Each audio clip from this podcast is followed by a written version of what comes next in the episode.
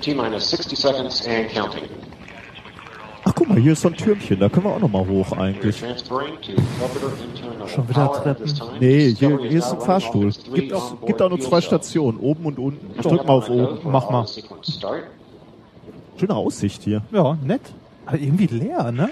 Ja, hier im Umkreis ist irgendwie gar keiner, ne? Aber Welcher Vollhorst baut denn hier so einen Turm mitten ins Nirgendwo? ich, ich finde allein für die Aus... Ach, guck mal hier. Äh, da ist doch ein, äh, eine kleine Klappe, da können wir mal reingehen. Ah, Ja, geh du mal vor. Dunkel. Ja. Geh mal rein, komm hinterher. Oh, hier ist aber eng hier. Ja, viele bunte Lichter. Hallo? Keiner drin, oder? Muss pissen. Äh, Hast du ein Klo gesehen? die Klappe ist zugegangen. Oh, oh, oh, es wackelt.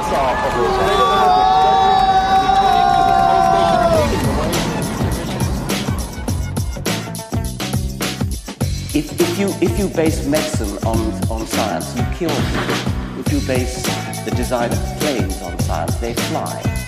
Um, if you base the design of rockets on science, they reach the moon. It works, bitches. Methodisch inkorrekt, Folge 27, direkt aus dem Baikonur der Wissenschaften. Mit mir heute wieder mein persönlicher Bordingenieur Reinhard Remford. Nastrovje. Wen wundert's? und ich bin der Hausmeister der ISS, Nicolas Wörl. Privet und Glück auf. Privet. Privet. Ich muss, wenn ich Privet höre, muss ich direkt irgendwie an Metro 20 irgendwas denken und an mutierte Viecher, die durch U-Bahn-Kanäle kriechen. Ist das ein Computerspiel? ein bisschen, ja. Ich das habe ist, natürlich- Nein, das ist aber auch eigentlich eine Romanreihe. Ah, okay. Ich habe mein Russisch natürlich im echten Leben gelernt. Mhm. Nein, tatsächlich war es das schon. Viel mehr, viel, mehr kann ich nicht. Ich, ähm, Yui to, to Blue oder so heißt, glaube ich, ich liebe dich, aber das war ganz, ganz bescheiden vermutlich gesagt. Ich kann noch so was wie, ähm, äh, Ein Bier bitte? warte mal, nee, das kann ich schon nicht mehr im Mhm. Russischen. Trinkt man ja kein Bier, trinkt man ja Wodka. Stimmt. Ähm, Do, Hm. Dos Vedania, Ja. Tobarisch Willy Brandt. naja, gut. Was, was heißt denn, ich würde gerne wählen? klick, klick. Das, die, dieses ist ein- ein- eine wundervolle Überleitung zu äh, meinem ersten Thema übrigens. Was Ähm, denn? Ja, es wird auch heute um Wahlen gehen. Die Europawahl liegt ja noch gar nicht so weit zurück, wie du dich Oh ja. sicherlich äh, Ja. erinnerst. Man konnte mich ja wählen. Also jetzt nicht für Europa, aber für den Stadtrat in Essen. Ich wurde gewählt. Ehrlich? Also nein, nicht für den Stadtrat, aber mich haben Leute gewählt. Ich kann ja, also du kannst ja in den Statistiken sehen, wie viele. Haben wir das hier schon mal thematisiert, wie du mit dem Weiß ich äh, mit diesem kostbaren Gut äh, Hallo? Der Demokratie umgehst, wie du wie du die mit Füßen trittst? Was heißt hier mit Füßen drin? Ich habe aktiv am demokratischen Prozess teilgenommen. Was hast du gemacht? Ich habe ich habe bin meiner ähm, meiner demokratischen Pflicht nachgekommen. Ich war wählen. Was heißt hier Pflicht? Recht? Recht, richtig. so. Ja. Na gut, wir haben beide gewählt. Ich Und wurde von 120 Leuten gewählt. Diese Arm. ja. Ich und hat das jetzt irgendeinen Effekt Nein. für den, Haben wir das jemals thematisiert für Weiß welche. Partei du Für die Partei. für Die Partei, genau, die Partei, die Partei. Ja, was soll ich dazu sagen? Ist schön, ne? Ja, da kann, kann man so oder so sehen. Ja. Ich politisch aktiv. Häkchen. Ähm, ja, Ich meine, du, du, du hast dein Häkchen bei Sohnzeugen, Baumpflanzen und so, aber politisch aktiv? ja, was heißt aktiv? Ähm, Aktiv. ich äh, betreibe Wissenschaftspolitik, das muss reichen. Wissenschaftspolitik. Ähm, Was hat die Wissenschaft denn je für uns getan? ich habe mir heute Folgendes äh, überlegt. Wir äh, sprechen jetzt über die Themen, die wir heute haben. Dann braucht man nicht den ganzen, das ganze Gedöns, das kann man gleich ausmachen, weil man merkt, ach, das interessiert mich nicht. Jetzt sage ich dir, was mein erstes Thema ist. ja, ich höre. Äh, mein erstes Thema heute ist ähm, statistisch gesehen äh, gefälscht. Und das ist tatsächlich das Thema, wo es ein wenig um äh, die Wahl oder um Wahlen geht. Hm. Also Lügen mit Statistik. Schauen wir mal. Hm. Thema Nummer zwei, das ich heute mitgebracht habe, heißt Papierschein, äh, bäh, Papierstein, Schere, Echse ohne Spock. Da bin ich gespannt, da kann ich mir gar nichts vorstellen. Also ich kenne natürlich äh, die Anspielung, Ja. ich kenne die Big Bang Theory, in dem das Ja. mit Spock gespielt wird. Schauen wir mal, was, was du uns da mitgebracht hast. Das ist ein schönes Thema. Äh, ich habe ein drittes Thema mitgebracht, äh, das nennt sich Der Typ stresst mich. Es geht nicht um mich, oder? Hm. Hm. Ich werde die ein oder andere Parallele zu diesem Arbeitsplatz hier sicherlich Hm. ziehen können. Bin ich mal gespannt. Wahrscheinlich alles haltlose Behauptungen. Warte doch erst mal ab. ja. Thema Nummer vier. Wir brauchen einen neuen Grund. Kann auch alles und nichts sein. Ist wichtig. Oh, Vor allem dich betrifft, also dich betrifft das mehr als mich. Ja, wobei, nee. Nee, ja, teilweise. Werden sehen. Mich mehr als dich. Hm. Hm. Okay, ja, das äh, gibt Rätsel auf. Dazu haben wir natürlich noch wieder eine Zuschauerfrage, Zuhörerfrage. Ähm, wir haben ein Experiment der Woche. Ja. Wir haben ein bisschen Musik. Wir haben wieder dies und das, was in der Wissenschaftswelt aufgeschlagen ist, würde ich sagen, in der letzten, Ja. in den letzten zwei Wochen. Werbung. Es gibt ja durchaus Momente, wo man sich wünscht, man hätte die richtige Versicherung. Wenn man zum Beispiel krank ist oder so. So wie ich gerade. Äh, es gibt aber auch alle möglichen anderen Situationen, wo man sich denkt so, boah, hätte ich mir mal Gedanken um Versicherungen gemacht. Und genau hier kommt Clark ins Spiel. Mit Clark könnt ihr dabei sogar noch sparen. Als dein Versicherungsmakler überprüft Clark regelmäßig, ob du alle Versicherungen hast, die du brauchst und zeigt dir, wo du Geld sparen kannst oder wo du noch mehr Leistung rausholen kannst. Damit Clark als dein Versicherungsmakler auftreten kann, das heißt zum Beispiel Verträge für dich kündigen und neue abschließen, erteilst du Clark bei der Registrierung ein Maklermandat. Das heißt aber gleichzeitig, dass dieses Mandat von deinem, deiner alten Maklerin an Clark übergeht. Das ist nichts, was sich Clark ausgedacht hat, sondern ganz normale Praxis in der Versicherungsbranche. Du kannst deine Vollmacht zum Maklermandat aber natürlich jederzeit kostenfrei widerrufen. Außerdem hast du mit der Clark-App alle deine Versicherungen im Überblick und kannst sie von überall aus digital managen.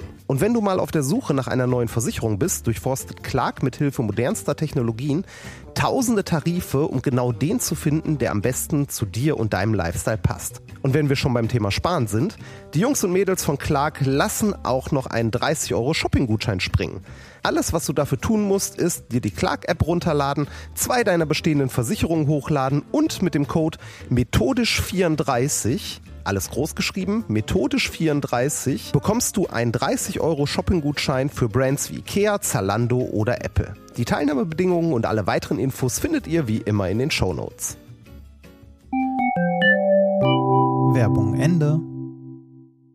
Was uns persönlich erstmal äh, betroffen hat, aber positiv betroffen hat, ähm, ist die Resonanz, die wir bekommen haben auf unser äh, auf unser letztes Experiment der Woche. Ach, die- Erinnerst du dich? Ja, die in ihr Löffelglocke. Die, in, die legendäre in ihr Löffelglocke, wo du vollmundig versprochen hast, wer ein Foto, wer sich nicht entblödet, ein, ein Foto von sich da, davon äh, ins Inter äh, Internet zu schreien, der bekommt eine methodisch inkorrekt Tasse. Tasse. Die ersten zehn. Wir hatten äh, eine Resonanz, die Ja. wir nicht erwartet haben und tatsächlich haben sich zehn Leute Echt? nicht, oder? Alle, nee, ich glaube, es waren nur neun. Neun, ja, so so der Größe nach, also so größenordnungsmäßig. Ja. äh, ha- haben uns äh, sehr, sehr schöne Fotos erreicht, Ja, muss ich sagen. großartig. Ich hatte, hatte einen großartigen Sonntag, mer merkwürdiger, war- das war aber auch interessant zu sehen. Ähm, scheinbar hören uns nicht so weniger am Sonntag, beziehungsweise haben am Sonntag Zeit, unsere, albernen Experimente nachzuspielen, weil uns relativ viele Fotos am äh, Sonntag erreicht haben. Ja, stimmt. Von sonnigen Balkonen, Biergärten. aus Biergärten. da hätte ich ja auch Ja. gerne die Reaktion der ja, ich auch. der umliegenden, wobei der, äh, der Mensch aus dem Biergarten hat vorher noch gefragt, ähm, wie, wie, wie viele Tasten sind noch da? Muss ich mich beeilen? Dann habe ich ihm suggeriert, äh, aber es stimmte ja auch, es wird Mhm. langsam knapp. Da hat er, glaube ich, äh, improvisiert. Ne? Es waren Schnürsenkel. Schnürsenkel und ähm, ja, es war schon lustig. Aber soll auch gut funktioniert haben. Trotzdem. Aus, aus einem Labor haben wir auch äh, ein Bild bekommen. Mit einem ominösen Bunsenbrenner im Hintergrund. Ja, genau, und, und einer äh, gefärbten Flüssigkeit. Das geübte Auge erkennt natürlich sofort alles Nonsens. Ja.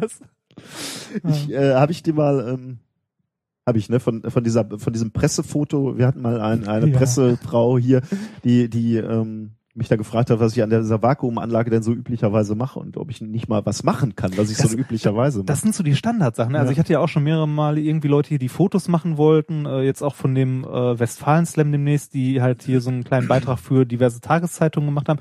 Die sagten auch, ja, machen Sie doch mal so einen Handgriff, den Sie immer machen. Dann stehst du da und drückst auf den Knopf. Oder drehst an einem Rad. Und das ist halt nix, ne? Also da Ja, das- das- geht's das- nicht ein bisschen Ja, spektakulärer. wa- was dann wehtut, ist die Frage, äh, und sonst machen sie nichts den ganzen ja, Tag? das ist auch. Nee, Ja. ich gucke hier nur rein. Und das is es. Man kann sich auch leichter Ja. Geld verdienen. Ja. Nee, tatsächlich, das, was, was wirklich passiert, ist halt vor dem Experiment oder nachher. Ja, und, genau. und, und ja, wir drücken ein paar äh, Knöpfe, aber. Ja, aber die ähm, Anlage aufbauen und Proben vorbereiten und Messreihen halt durchführen, das ist Ich halt. glaube, die Leute erwarten immer so Qualmzeug. Ja, so. richtig. Was halt dazu dann führte, dass äh, ich äh, irgendwann so entnervt an dieser Vakuumanlage war, dass ich einen ja so Trichterbecher mit Wasser genommen hat, der da zufällig rumstand und, und so getan habe, als würde ich den von oben in die Vakuumanlage einfüllen, worauf die äh, die Reporterin völlig begeistert war, weil das so dynamisch war und von oben habe ich reingekippt, also die Hand war über der Anlage und Ja. ich guckte so seitlich rein und die war völlig begeistert. totaler Schwachsinn, aber aber ist schön, aber solche solche Fotos gibt's ja immer, ne? Das ist das ist genau wie äh, die Kommilitonen, die sich mal eine Zeit lang mit uns das äh, Büro geteilt hat, also eine andere Doktorandin, die immer für Fototermine äh, herangezogen wurde, weil es halt eine äh, ansehnliche junge Frau war äh, und, äh, Und halt auch einer der wenigen äh, Frauen in der in der Physik. Genau. Das heißt, sie war Genau. so Klischee. Richtig, egal welches Foto, egal, also egal für was, immer äh, du J. hast mal Zeit, komm mal her. Und die, das, das Schönste war ja, die war Theoretikerin, ne? Also die wusste im Labor auch überhaupt nicht, was da, also wa- was sie da tun sollte. äh, Ja. Ne? Und äh, wurde dann auch immer an irgendeine Anlage gestellt und hier halt mal da fest und lächeln mal. Das, äh, Ja, ja. ach, Gut. Damit, darauf bauen wir unsere Karriere auf, Ja, ne? dass, das- dass wir uns irgendwo vorstellen Mhm. und ähm, in Zeitungen erscheinen. Äh, dieses launige kleine Intro-Tape, was wir gerade abgespielt haben, ne? ja. das äh, kommt ja nicht von ungefähr. Gut, es, äh, ich habe schon immer geträumt davon, in den Weltraum zu fliegen.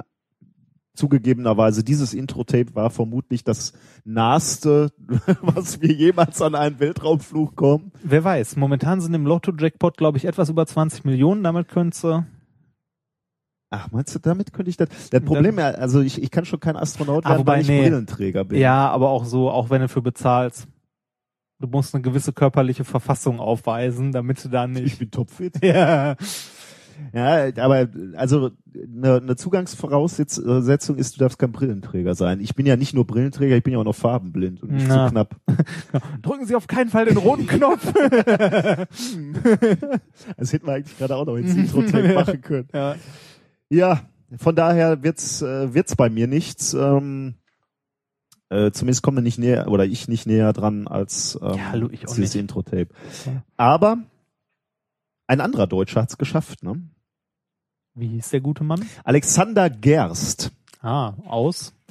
Ähm, ich- äh, muss ich ganz ehrlich sagen, weiß ich nicht so genau. Also ich, ich sage, ich behaupte jetzt einfach mal aus Köln, weil er auch, unter anderem auch ein Steinchen vom Kölner Dom dabei hat in seinem Oh. Handgepäck, ein kleines, ja. Irre, ne? Deutschlandfahne, kleines Stückchen vom ähm, Kölner Dom. Vom Kölner Mal Dom. Heimlich hingefahren mit einem Hämmerchen und ein Stück abgehauen. Nee, ich glaube, das wurde ihm äh, äh, tatsächlich offiziell übergeben. Hm. Ähm, Näher bei Gott. Der Mann ist 38 ähm, und ist der erste Deutsche, der seit, also der erste Deutsche seit sechs Jahren, der mal wieder im All ist. Ähm, ich äh, folge ihm auf Twitter, das macht auch wirklich Spaß. Da äh, soll, äh, äh, könnte man, äh, kann ich nur empfehlen, das auch zu machen. Er twittert unter dem Pseudonym at astro unterstrich Alex. Ähm, und das ist schon ganz witzig. Also im Moment äh, twittert er noch nicht ganz so viel ähm, wie äh, damals der selige Kanadier, Ah, der ja. Herr Ich weiß es nicht mehr, aber Het, Hetfield. Hab ich, mein Gott, jetzt darf ich das nicht. Ach, ist egal. Ähm, kann man nachgucken. kann man nachgucken, ja. Oder hören. Haben wir auch, genau, ja. ähm, aber trotzdem, wenn, wenn er äh, äh, twittert, ist das schon irgendwie äh, witzig, weil die, die sind halt immer Tweets direkt aus dem Weltall. Ne? Das finde ich dann schon irgendwie, dass das überhaupt möglich ist. Das letzte, was er äh, getweetet hat, bevor er losgeflogen ist, war Po- Poje Chali. ist russisch und heißt Los geht's. Äh, und ist ein Zitat, äh, wenn, wenn du so willst, ein Zitat vom, äh, von Juri Gagarin, der erste Kosmonaut, also der erste, der wirklich in, in den Weltall, äh, ins, ins Weltall geflogen ist. Ähm, April 61 hat er das äh, gesagt, bevor er losgeflogen ist. Der war nur 108 Minuten im Weltall. Immerhin.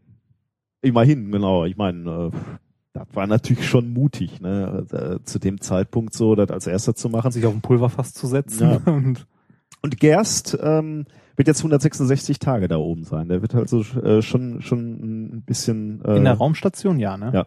ja ja genau in der ISS. Das war schon ähm, also ich äh, ich muss ganz ehrlich sagen, das war wieder äh, sehr bewegend dieser Start. Also ich habe hab mir den live angeschaut. Ne, da gab es so einen Stream auf Hm. äh, Bayern 3, heißt glaube ich gar nicht mehr Bayern 3, Ba- Bayerischer Rundfunk, weil den dritten, wie wir früher Finanziert aus unserem Rundfunkbeitrag. Genau, wobei die Produktionskosten sind ja relativ gering für die. Du musst einen Server dahinstellen. ja, okay. Hallo?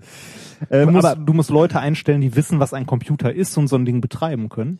Äh, ich äh, war mal wieder, ähm, also wa- was ich zum Beispiel zum ersten Mal gesehen habe, waren Bilder ähm, äh, direkt aus der Kapsel, ne, von den dreien, die Echt? da drin saßen. Vorher aber auch schon mal Ja, gesehen, kann oder? sein. Also Ja. ist, ist mir bei, Ja. bei den Space Shuttles noch nie so äh, in Erinnerung geblieben, zumindest. Also das mag sein, dass man da schon mal Mhm. reingeguckt hat. Ich habe das so noch nie gesehen. Das war wirklich irre, weil ich, ähm, also du, du hast die Jungs halt gesehen, wie die da so drin sitzen. Also erstmal ist schon erstaunt, wie eingefärcht die natürlich da drin sind. Mhm. Diese Kapsel ist halt äh, extrem eng. Ne? Die, die sitzen da so mit angezogenen Beinen. Wieder ein Grund, warum ich mit 1,90 vermutlich Ja, dafür raus. nicht so super geeignet bin. Die sitzen dann da und dann fängt das Ding halt an zu wackeln, aber die fliegen dann halt los und ich dachte immer, diese Beschleunigung ist so groß, dass die sich wirklich überhaupt nicht mehr bewegen können. Hm. Aber du siehst so, wie die, wie die noch so Dinge tun. Also die, die haben so einen, so einen Ab Flugablaufplan auf Papier gedruckt, den sie mal so umblättern oder Hm. äh, die haben sich immer gefreut, wenn die einzelnen Stufen werden ja abgetrennt. Mhm. Diese Rakete hat ja mehrere Stufen und das sind so die kritischen Momente, ne? wenn die nächste zünden muss. Ähm, das heißt, da wird so eine Stufe abgeschmissen und dann also, hast du gesehen, wie die sich so an die Hand fassen und so jubeln. Mhm. Ähm, das war echt Ach, cool. irre. Also das so live mitzuverfolgen, wie, wie die guter Dinge sind und einer zeigt da auch so mit dem Daumen schon mal so nach oben, läuft gut, fühlt sich alles gut an. Also es ist schon... Äh, Wie viele dieser Starts gibt's denn momentan noch so im Jahr? Also Ähm, also ich kann es dir nicht genau sagen, aber du, du kannst ja ungefähr rechnen, wenn, wenn, wenn die Besatzung jetzt 166 Tage oben bleibt, ne, ähm, dann wirst du so etwa alle, ähm, also würde ich vorsichtig schätzen, sind es drei bemannte Starts, die so im Jahr stattfinden, um, um halt immer die, äh, die Crew zu Besatzung erneuern. zu ne? Mhm. Wobei, ja, irgendwie so Mhm. in der Größenordnung, würde ich sagen. Äh, dann dazu kommen natürlich noch die Starts mit den Ver Versorgungsraketen. Ja, aber die werden ja mittlerweile langsam ausgelagert, ne? Ja. Hm. Ähm, äh, aber das ist auch irgendwie irre, äh, wie, wie schnell das geht. Ne? Diese Rakete steht da ähm, und dann, dann startet, startet die los und innerhalb von, von acht Minuten hast du den Orbit erreicht. Äh, heißt den Moment, wo die Raketenstufen abschalten, also die, Mhm. dein, dein Antrieb. Und ab da bist du halt im freien Fall um Wie bei der Erde rum. Deutschen Bahn. Nach acht Minuten bist du einmal quer durch. Und dann, dann bist du halt oben ne, im Orbit und hast diese in, enorme Geschwindigkeit von acht Kilometer Ja, pro Sekunde. Das, wie der Herr Stoiber sagte, sie können quasi in Baikonur in die ISS einsteigen und sind fünf Minuten später am Flughafen in München.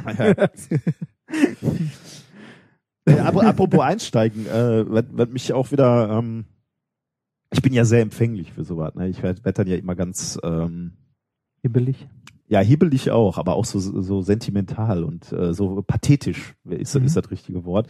Ähm, diese, dieser gesamte Staat und diese gesamte ähm, äh, Raumfahrt, äh, das ganze Raumfahrtgedöns ist auch so unheimlich äh, traditionsbehaftet. Mhm. Ähm, äh, ich habe äh, zum ersten Mal davon gehört, äh, die Astronauten, wenn die dann mit diesem äh, Fahrzeug, also mit dem äh, Bus quasi zum zur Startrampe gebracht werden, dann hält der Bus nochmal an auf freiem Felde und äh, die Astronauten pinkeln alle an den äh, linken hinteren Reifen des Busses.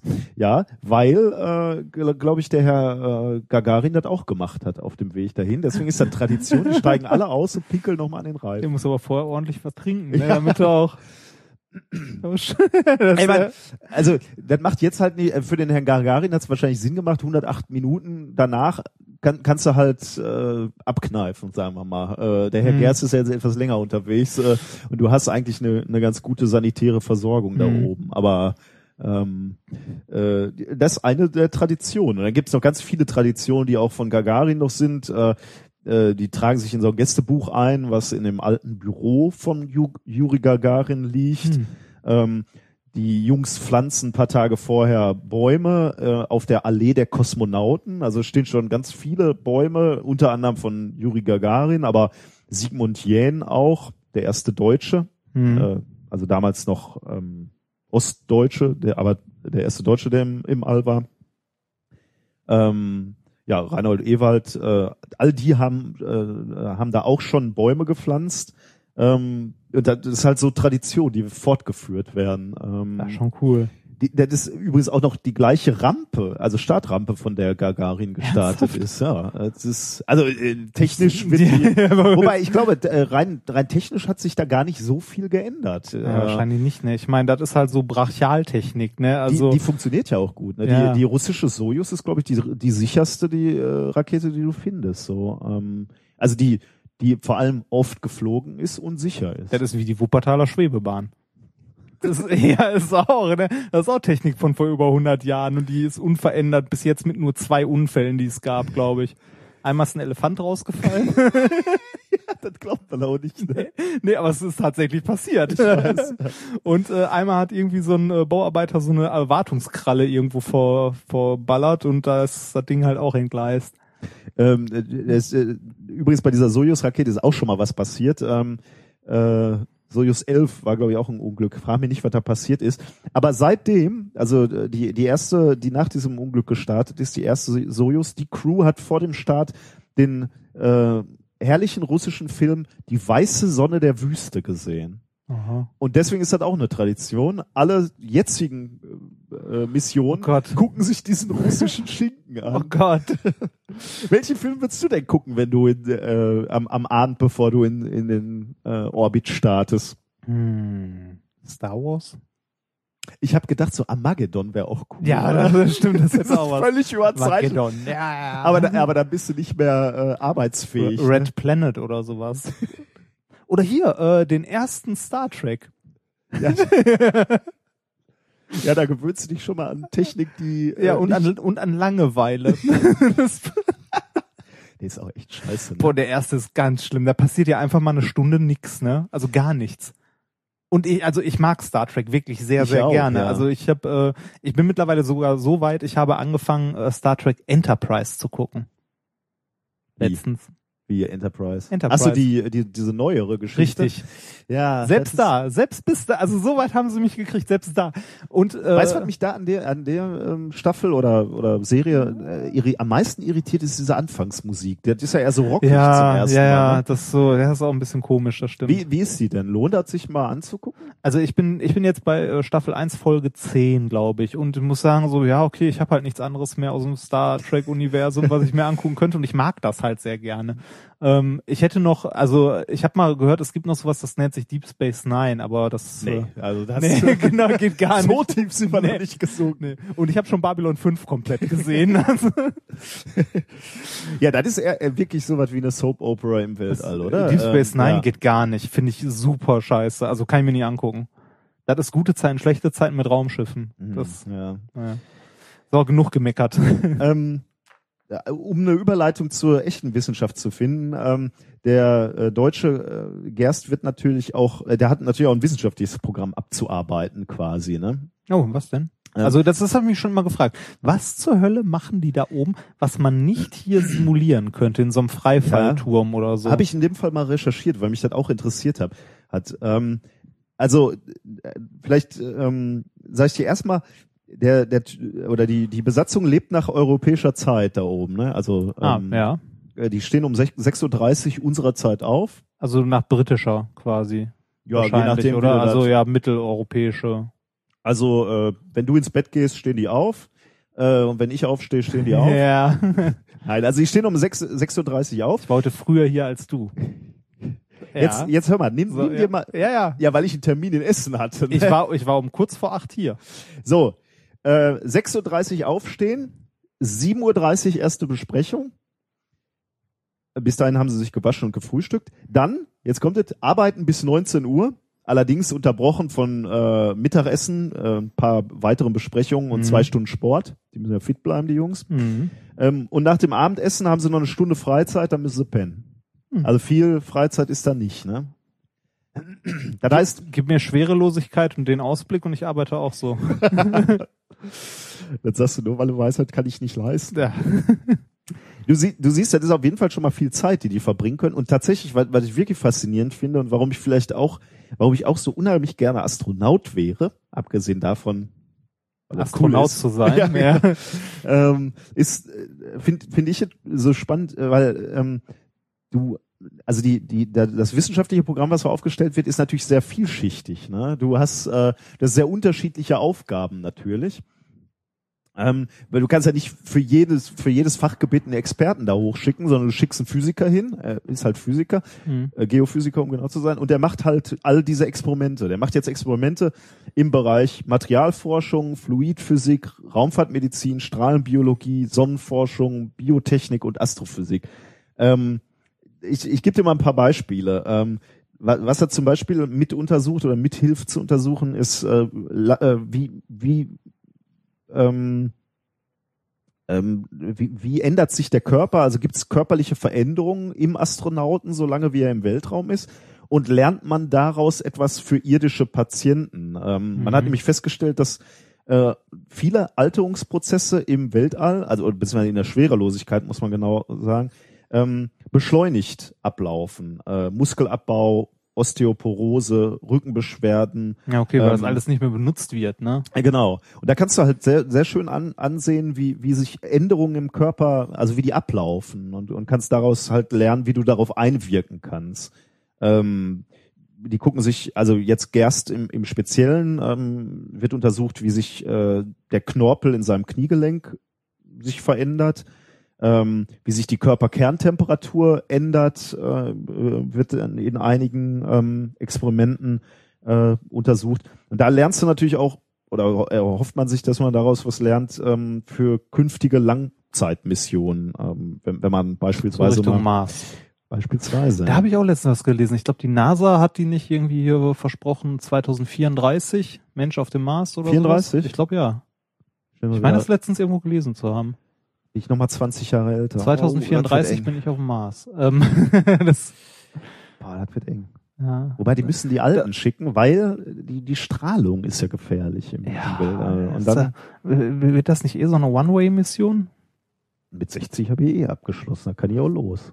Hm. Dann machen wir noch, übertragen wir da hier noch die Sendung so genau, bisschen. methodisch inkorrekt vom Mars.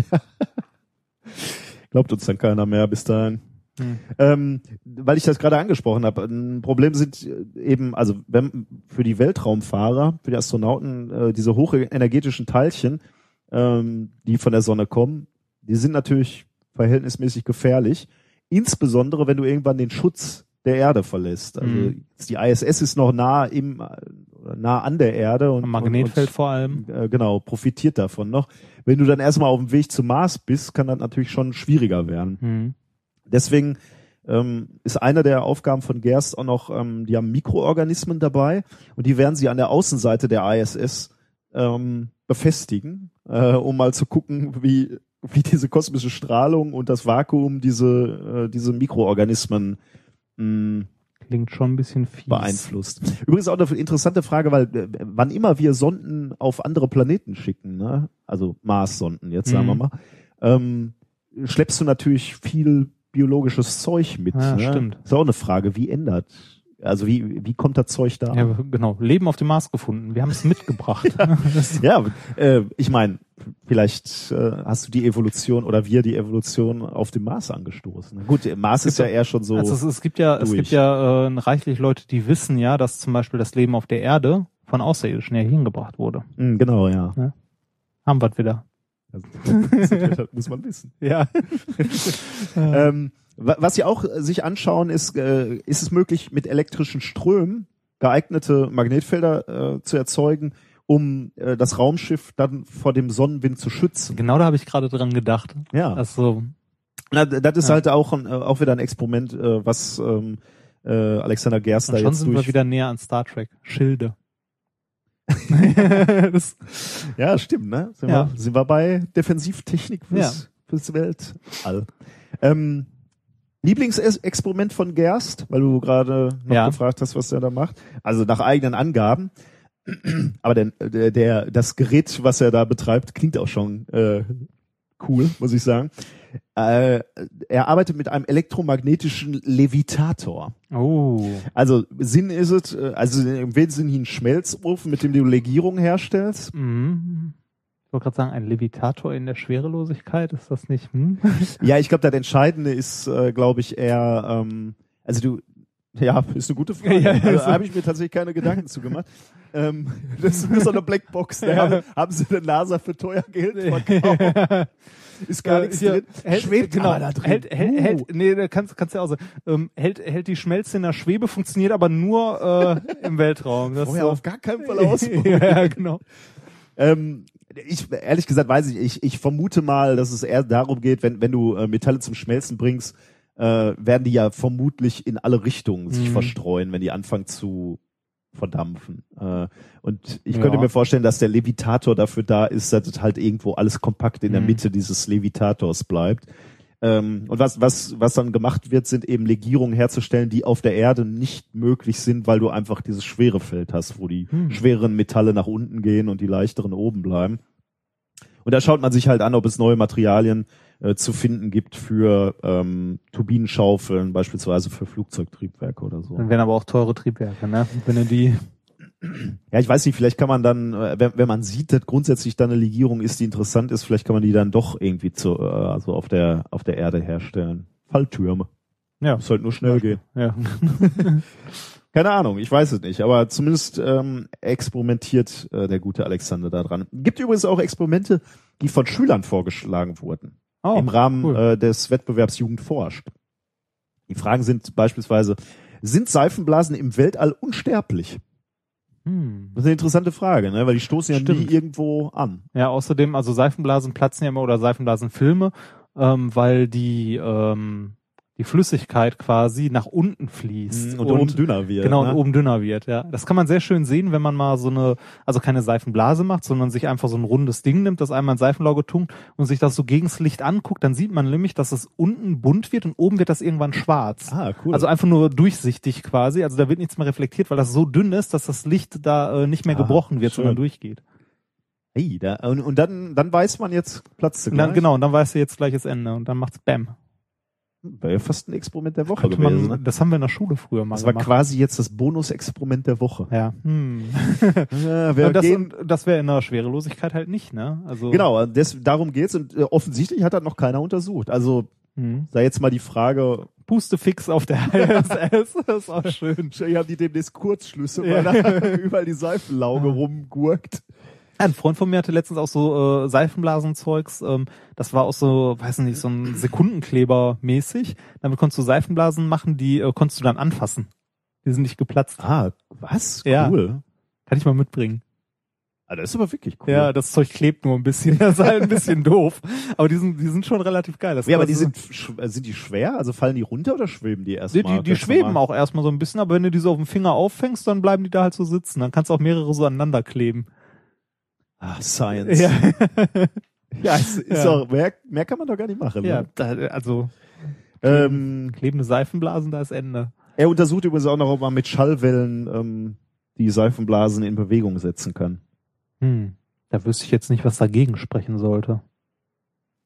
Oder? Ja gut, die Schallwellen sind ja erstmal, ist das ein, geben die einen Impuls in eine Richtung oder sind das einfach, das sind ja erstmal nur Druckschwankungen. Ich würde jetzt erstmal sagen, das geht ja keinen Impuls in eine Richtung, oder? Ja, doch, breitet sich doch aus von der Quelle, oder nicht?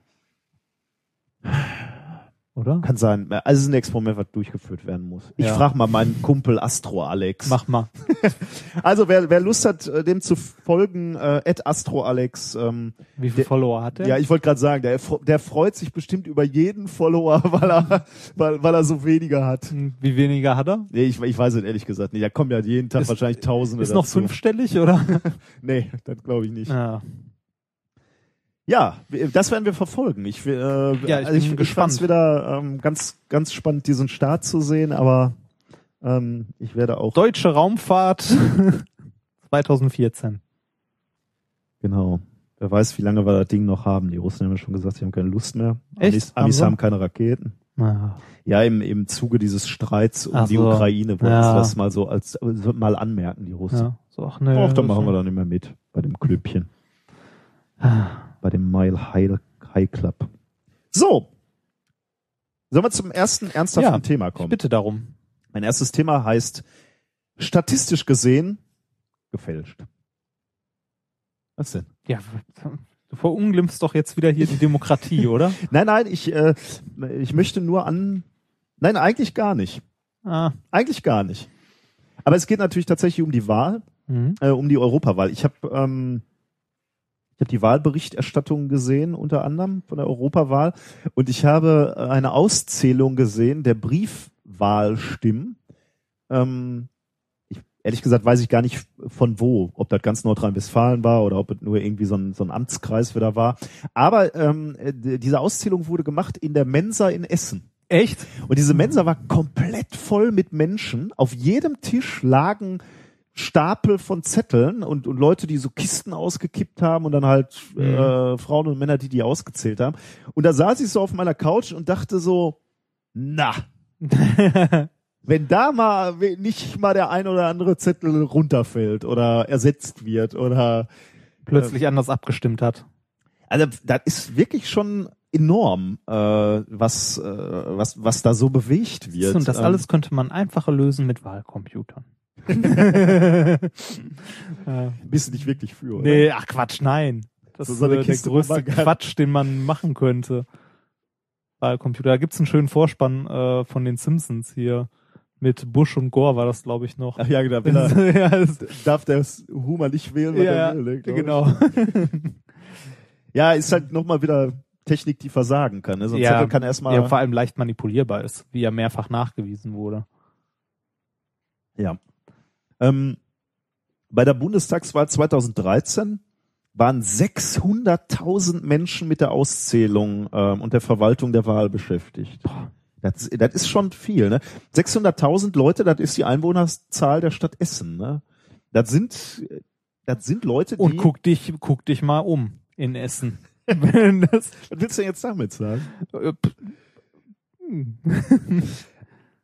Also ich kann dich beruhigen oder, Ja. oder, oder erstmal beruhigen. Eine bewusste Manip Manipulation durch beteiligte Wahlhelfer war, äh, ist nicht dokumentiert für Ah, Bundestagswahlen. ja, dann Aber, da muss ich, äh, muss ich den mahnenden Finger erheben, ähm, bei Kommunalwahlen schon.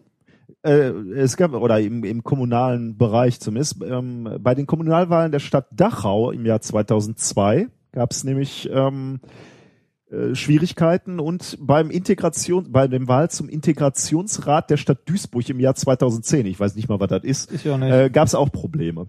Ähm, also äh, Gerichte haben entschieden, beziehungsweise Staatsanwälte haben gesagt, da gab es Manipulationsversuche. Ähm, ich, weiß, ich weiß nicht, was in Duisburg passiert ist, in Dachau. Ähm, da hat sich ein Stadtrat Vollmachten von einigen hundert Wahlberechtigten geben lassen und hat dann in seinem Sinne abstimmen lassen. schön, ja. Das ist gut. Aber wer, wer übergibt seine Vollmacht? Ja, Also, schon. Da, darf man eigentlich Stimmen kaufen? Nee, in Deutschland nicht. Nicht? Nee. Ja, wenn du Deswegen gibt's ja mal das Wahlgeheimnis. vor, Wenn du dich mal vor so ein Wahllokal stellst und sagst, komm hier, Ich glaube, da machst du dich strafbar. komm hier, wähl, Mhm, wähl die Partei, die Partei und Äh, sag mal, wie 120 Leute haben dich gewählt. ja, Richtig. die Partei hat in Essen äh, Rüttenscheid Freibier verteilt. nee, ehrlich? Ja, ernsthaft. Aber äh, nicht am Wahltag. nee, am Wahltag nicht, Okay. aber vorher. Ja gut, ob äh, äh, Regenschirme verteilst oder Bier, ne? oder Rosen. Ich habe Ja. zum Muttertag habe ich ja einen Ach ganzen ja, Strauß äh, äh, in Berlin gesammelt. Echt? Ja, jede, jede Partei hat mir da eine Rose in der Hand Also die gedrückt. einzige Partei, die ich da gesehen habe, die Rosen verteilt hat, von denen will ich keine. Und wir wissen, du bist nicht wählerisch, was Parteien Äh, betrifft. Richtig, richtig. Es hatte, äh, also es ist äh, eine Partei, die äh, viele Parallelen in ihrem Wahlthema mit anderen Parteien hat, die ich auch nie im Leben, von denen ich auch nix haben will. Das kann ja jetzt alles bedeuten. Ja. Ich würde sagen, wir gehen, äh, wir enthalten uns politisch, Meinst du oder? unpolitisch werden hier? Äh, in, äh, uns da hat ja neulich schon jemand äh, ähm, vorgeschlagen, wir könnten ja noch outsourcen unsere unseren Podcast und noch so andere Themen machen. Äh, und, und die schönste, die, den schönsten Vorschlag fand ich die Sendung äh, politisch inkorrekt. Nee, das finde ich äh, problematisch, weil das äh, sehr, sehr in die rechte Szene abrutscht. Politisch inkorrekt? Ja, politisch, das? weil das äh, ein Begriff aus der rechten Szene ist. Ehrlich? Ja, ist es. Ach. Also du, den gibt's zumindest. Politisch inkorrekt. Das ist so eine Mischung aus äh, rechtsradikalen Truthern und so weiter. Okay, dann machen wir das nicht. Nee, also äh, das war nämlich das, was ich meinte, die beiden Parteien, dieses rechte Pack. Bitte. ja, Entschuldigung, aber die Da musst du äh, vorsichtig sein. was ne? denn? Ja, du darfst sie nicht, äh, darfst sie jetzt nicht ähm, was denn? beschimpfen. Die Schnuller-Nazis oder was? Uh, Nazis wird schon eng. Ja. Nee, sowas darf man nicht wählen. Also ich meine, ich finde es, äh, äh, ganz ehrlich, ich finde es gut, dass es das gibt. Ist schließlich eine Demokratie. Also man kann ja nicht einfach anfangen, Wildparteien zu verbieten, dann sind wir äh, auch nicht besser als äh, andere Diktaturen. Aber äh, die muss man ja nicht wählen, ne? Man hat ja die Wahl. ne?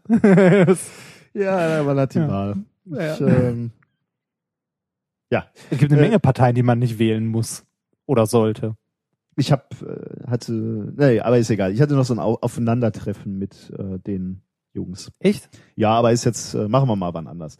so, Ja. Du warst nicht in Dortmund, wo die das Rathaus stürmen wollten, oder? nee, da war ich nicht. So, Ja. ähm, die, die, äh, wir reden also über Wahlen jetzt Ja, allgemein. Uns genau. ist wichtig, dass es Wahlen gibt und wir wollen sie sicher und ähm, gerecht und unmanipuliert wissen. Ja. Äh, die Frage ist also, äh, gibt es irgendeine Möglichkeit, ähm, Manipulation zumindest nachher zu erkennen? Also wenn ihr das so, Äh, Gibt's hier Wahlbeobachter eigentlich? Also so, ich meine, man hört ja immer in anderen Ländern, wo gerade mal so Demokratie eingeführt wird, wo dann gesagt wird, kommt hier, könnt noch eine Woche länger wählen, sind nur 20 Prozent, die bis jetzt gewählt haben. Da hat man ja immer Wahlbeobachter von der, wie heißt sie? Also hier OSZE oder sowas? Keine Ahnung. Auf jeden Fall Wahlbeobachter da, halt auch aus anderen Ländern, die das Ganze mit beobachten. Haben wir sowas hier auch, wenn Bundestagswahlen sind? also ich könnte mir schon vorstellen, also Beobachter Hass. Also ich glaube, allein schon mal äh, wird so eine so eine Partei, sagen wir mal die CDU im Ruhrgebiet in einer SPD-Hochburg mal im Wahllokal vorbeischauen und mal gucken, ob alles okay läuft oder ob da irgendein Fähnchen von der SPD hängt oder so. ähm, und ich, ich, ich könnte mir vorstellen, dass es Wahlbeobachter gibt. Ähm, aber ich äh, glaube nicht in dem Maße, wie es passieren würde, wenn im Kongo gewählt wird. Oder ich meine, Ja. jetzt keinem zu nahe treten, aber ähm, also ich glaube schon, dass es Wahlbeobachter gibt, die sowas Hm. mal überprüfen. Ja. Äh, aber wir als Wissenschaftler können uns natürlich auch die Stra Frage stellen, gibt es eine Möglichkeit, wenn man das Ergebnis hat, vorliegen hat, kann man Mhm. erkennen, hm, das sieht aber ein bisschen komisch aus, 100 Prozent. So, wenn irgendwas nicht normal verteilt Ja, so ist. wenn wenn so ein gut, wenn wenn so ein nordkoreanischer Diktator gewählt wird mit mit 99,8 Prozent, dann sagt man, okay, das klingt glaubwürdig. ja. Aber ähm, Hatten wir äh, sowas, solche Wahlergebnisse gab's hier ja auch mal. nicht flächendeckend, aber Äh. ja, okay. Ja, der, der mit dem Bart, der wurde gar nicht so, äh, der wurde gar nicht mit so vielen Stimmen gewählt. Ne? Nicht? Nee, der hat es so gerade geschafft. Gut, dann hat er die Gesetze geändert, um Ah. äh, nicht nochmal zur Wahl gestellt zu werden. was, was war mit den anderen Spinnern, die da nachher ihre Einheitsdings hier im Auf der anderen Seite, Ja. ja, die hatten hohe Beteiligung und hohe Zustimmung. Ah. Also Da war, da stand das Volk hinter. Ja, das ist doch. So, Ja. gibt es eine Möglichkeit? Und was würde sich da anbieten? Irgendwas mathematisch-statistisches, Ja, oder? ich würde sagen, irgendwas, was halt so signifikant auffällig nicht normal Ja. verteilt ist. Also es, es gibt ja schon bei Codeknackern und so, ne, wenn die sich irgendwie äh, so wilde Zahlenfolgen angucken oder Buchstabenfolgen, gucken, ob irgendwas auffällig oft vorkommt Ja. oder so oder gewisse Muster vorkommen. In, genau in die Richtung geht's. Das ist ein etwas älteres Paper von 2011 äh, von Christian Bräunig und Achim Göres oder Göres. Ähm, äh, Paper heißt Searching for Electoral irregularities in a established democracy, applying Benford's law test to the Bundestag elections in unified Germany. Ja. Ähm, die haben sich die Bundestagswahlen 1990 bis 2005 angeguckt, um genau zu sein, die Ergebnisse ähm, von 80.000 Wahlbezirken analysiert. Ähm, die haben, äh, was sie gemacht haben, ich sage dir jetzt erstmal, was sie, was sie gemacht haben. Die haben sich für alle größeren Parteien, also CDU, CSU, SPD, PDS und Linke, äh, in den neuen Bundesländern so, und, und für ein paar Direktkandidaten haben sie sich die ähm, Anzahl der Stimmen angeschaut, die diese Parteien in den Wahlkreisen bekommen haben. Mhm. Ähm, was sie dann gemacht haben, ist, sie haben die zweite Stelle der Ziffern ähm, genommen. Also ich gebe dir einfach ein Beispiel. Äh, klingt jetzt alles so äh, akademisch. Wenn eine Partei in einem Wahlbezirk zwölf Stimmen bekommen hat, haben sie die zwei notiert. Mhm.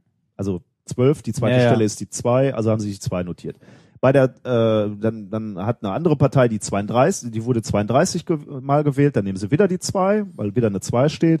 Im dritten Wahlbezirk wurde die Partei 99 mal äh, gewählt, dann haben sie die neun notiert. Mhm. Die nehmen also einfach nur die zweite Zahl quasi, ne? gucken sich die an und notieren die. Ähm, wenn die Wahlergebnisse, das hast du gerade schon sehr schön gesagt, wenn die Wahlergebnisse natürlich entstanden sind, also ohne irgendwelche Manipulation, würde man sagen, dass die Verteilung dieser Zahlen, dieser, ja, ich würde jetzt erstmal so aus dem Gefühl zufälligen Zahlen, ähm, irgendeiner Verteilung folgen. Mhm. Ähm, was glaubst du, was das für eine Verteilung wäre? Würdest du da so sagen? Also irgend, Hm. Das finde ich nicht so einfach. nee, natürlich nicht. Also ist, ist jetzt auch nicht, also Ja. ist keine, ke- keine Ja. Falle oder so. Also, Also ich, ich, ich würde sagen, normal verteilt klingt nicht richtig. nee, genau. Warum Das ist- sollte genau, die fünf ja. wahrscheinlicher sein? Richtig. Als, also ich, ich, ich sag dir mal, was ich gesagt hätte. Ich hätte So- gesagt, völlig zufällig. Also warum, warum sollte da irgendeine. Abhängigkeit sein? Wovon? Also, oder? Ja, ja. Kommt, oder kommst du noch auf irgendwas Intelligentes? Vielleicht die Ränder eher mehr. Aber So warum eins sollte die neun da Weiß ich auch nicht. stehen? Nee, ist auch, keine Ahnung. Also du, du bist da ein bisschen, äh, du, du bist etwas Richtigen auf dem Weg äh, oder auf, auf der Spur und das, das Richtige heißt, äh, ist, ist mathematisch bekannt unter dem Namen, dem Benfordschen Gesetz. Ja, das ist ganz lustig. Ähm, gefunden hat die Gesetzmäßigkeit zum ersten Mal oder entdeckt 1881 ein Mathematiker, nämlich Simon äh, Simon Newcomb. Ähm, und der hat das äh, in der äh, in, auch publiziert in, im American Journal for Mathematics. Der, dem ist nämlich aufgefallen, also 1881, ne? Mhm. Dem ist aufgefallen, ähm, als er in der Bibliothek saß. Damals zu dem Zeitpunkt hatte man ja noch keine Taschenrechner und keine Computer. Wenn, wenn du einen Logarithmus lösen wolltest, Mhm. bist du in die Bibliothek gegangen und hast die Logarithmentafeln angeguckt. Ja. ne? Also dicke Bücher, wo diese, diese Logarithmen drin gelöst standen. waren. Ja. Genau. Und dem ist aufgefallen, ähm, dass die Seiten, wo die Eins als erstes Ziffer draufsteht, Ja. deutlich abgenutzter waren. Also die Seiten waren schwarz Wie, und wo die, also wo die Eins als zweite Stelle häufiger. wo, wo vorne die Eins stand. Also wo, wo vorne eine Eins stand, also 1,85 Ach so, okay, ja. 1,95 Ja. Ja. Die Seiten, wo die Eins vorne stand, waren abgenutzter, waren schwärzer.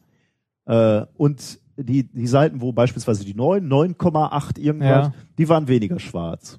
Okay. Das ist schon mal interessant, ne? Ja. Erstmal. Also offensichtlich wurden die mehr benutzt, diese Seiten, wo die Eins äh, drauf war. Ähm, das geriet so ein bisschen in, in Vergessenheit, diese Abhandlung von, von diesem Herrn Newcomb. Aber die wurde wieder be, be, beachtet von einem Physiker, äh, Frank Benford. Und jetzt kommen wir zum Benfordschen Ah. Gesetz. Ähm, der hat nämlich das in gewisser Weise wiederentdeckt und 1938 nochmal publiziert. Wahrscheinlich etwas anders. und, Ich- und ihm seinen Namen aufgedrückt. ja, ja. Ähm, das Benfordsche Gesetz sagt jetzt, ähm, und das ist eigentlich wirklich irre, äh, die erwartete Häufigkeit von so Zahlen ähm, ist umso größer, äh, je kleiner der Nennwert der Ziffer ist. Also die Ziffer 0 ist nach diesem, nach dieser Beschreibung äh, am häufigsten, äh, taucht Ja. am häufigsten auf mit 11,97 Prozent. Die Ziffer 1, jetzt kommen die ersten ernsthaften Zahlen, die Ziffer 1 mit der Häufigkeit 11,39 Jetzt lasse ich mal alles weg. Mhm. Die 9 ist etwas unwahrscheinlicher, also es wird zunehmend unwahrscheinlicher und die 9 ist die unwahrscheinlichste Zahl mit 8,5 Prozent. Mhm. Also nochmal zum Vergleich. Ziffer 1 11,39 So ein bisschen mehr.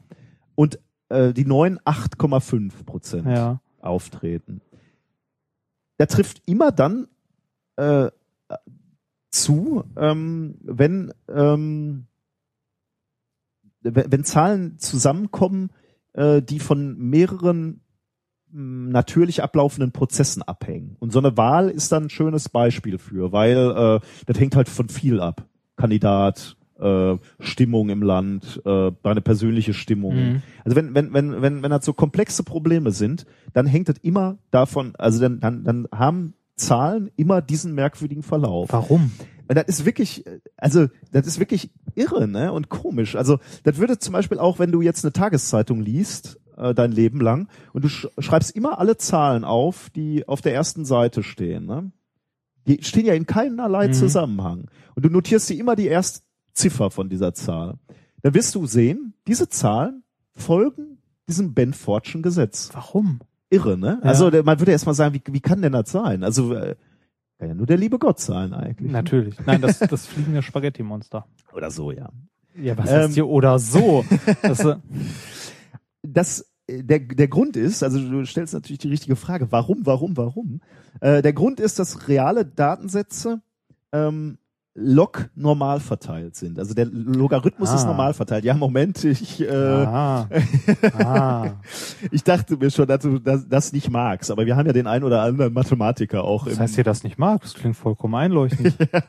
ähm, also nicht die Zahlen selber sind normal verteilt, sondern ähm, die Logarithmen dieser Daten sind normal verteilt. Hm. Anders und naiver formuliert, der Logarithmus der ersten signifikanten Zahl ist normal verteilt.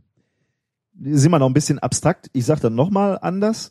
Ähm, sagen wir mal, äh, ähm, du hast äh, einen Preis, ähm, also äh, oder oder anders gesagt, ähm, die, dieses Benchfordsche Gesetz gilt insbesondere für ähm, für Zahlenmaterial, was irgendwie in einem äh, Exponent oder einem natürlichen Wachstumsprozess unterliegt.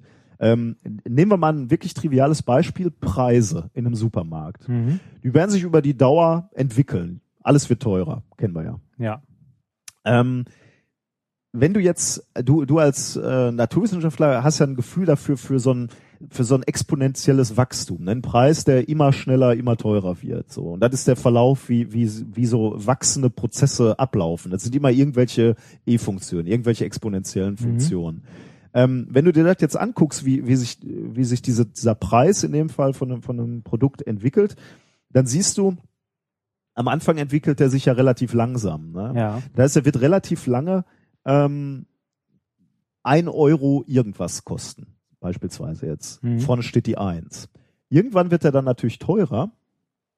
Ähm, Aber dann schneller teurer. und dann schneller teurer und er wird kürzer nur zwei Euro irgendwann ja, kosten und drei und neun natürlich. und dann kostet er irgendwann wieder zehn und dann steht die Stimmt, Eins dann wieder ist wieder vorne der Logarithmus. und dann dauert's wieder lange. ah. Und das ist genau der Punkt, ja. Äh, wenn du, wenn du dir das bei Preisen anguckst, ist es dann, äh, oder bei so einer Entwicklung, 30 Prozent der Zeit steht tatsächlich die Eins vorne. Ähm, 18 Prozent der Zeit dann nur noch die Zwei und so weiter. Und Hm. daraus ergibt sich dann dieses Benfordsche Gesetz. Und wenn du, wenn du jetzt wirklich in den Supermarkt reingehen würdest, ne, ähm, und würdest dir alle Preise aufschreiben, Dann hättest du genau die dann Verteilung. läuft wieder ge- genau wieder die Folge wieder Benfordschem Gesetz. Also wenn du dir immer wieder die erste Zahl anguckst, das ist irre, oder? ja, aber darauf zu kommen. Also, Äh, Ist wirklich, äh, finde find ich wirklich klasse. Und das ist jetzt natürlich genau ein schönes Werkzeug, wo du sagst, okay, lass uns das doch mal anwenden auf äh, beispielsweise Bilanzen ne, von, von Firmen. Äh, du kannst dir halt angucken, Mhm. äh, kann das sein, diese ganzen Preise, die da ausgegeben wurden, äh, folgt das dieser, dieser Statistik? Und natürlich auch ähm, Wahlergebnisse. Wahlergebnisse. Nebenbei auch Datenfälschung bei, äh, in, bei Wissenschaftlern. Ne? Da kannst du nämlich auch gucken, ob die Zahlen manipuliert wurden oder ob die einer äh, Verteilung folgen. Mhm. Kommt natürlich drauf an, ja. Muss, muss natürlich dem Benfordschen ähm, Kommt Voraussetzung. Kommt drauf an, ob der Fälscher diesen Podcast hört oder nicht. ja, genau. Außerdem, äh, du kannst ja, äh, wenn du Daten fälschen möchtest, also nicht, dass, also Nein, nein, nein, nein, nein, nein, nein, nein. Äh, du kannst ja äh, einfach auch äh, versuchen, die nach Zufallsprinzip zu generieren.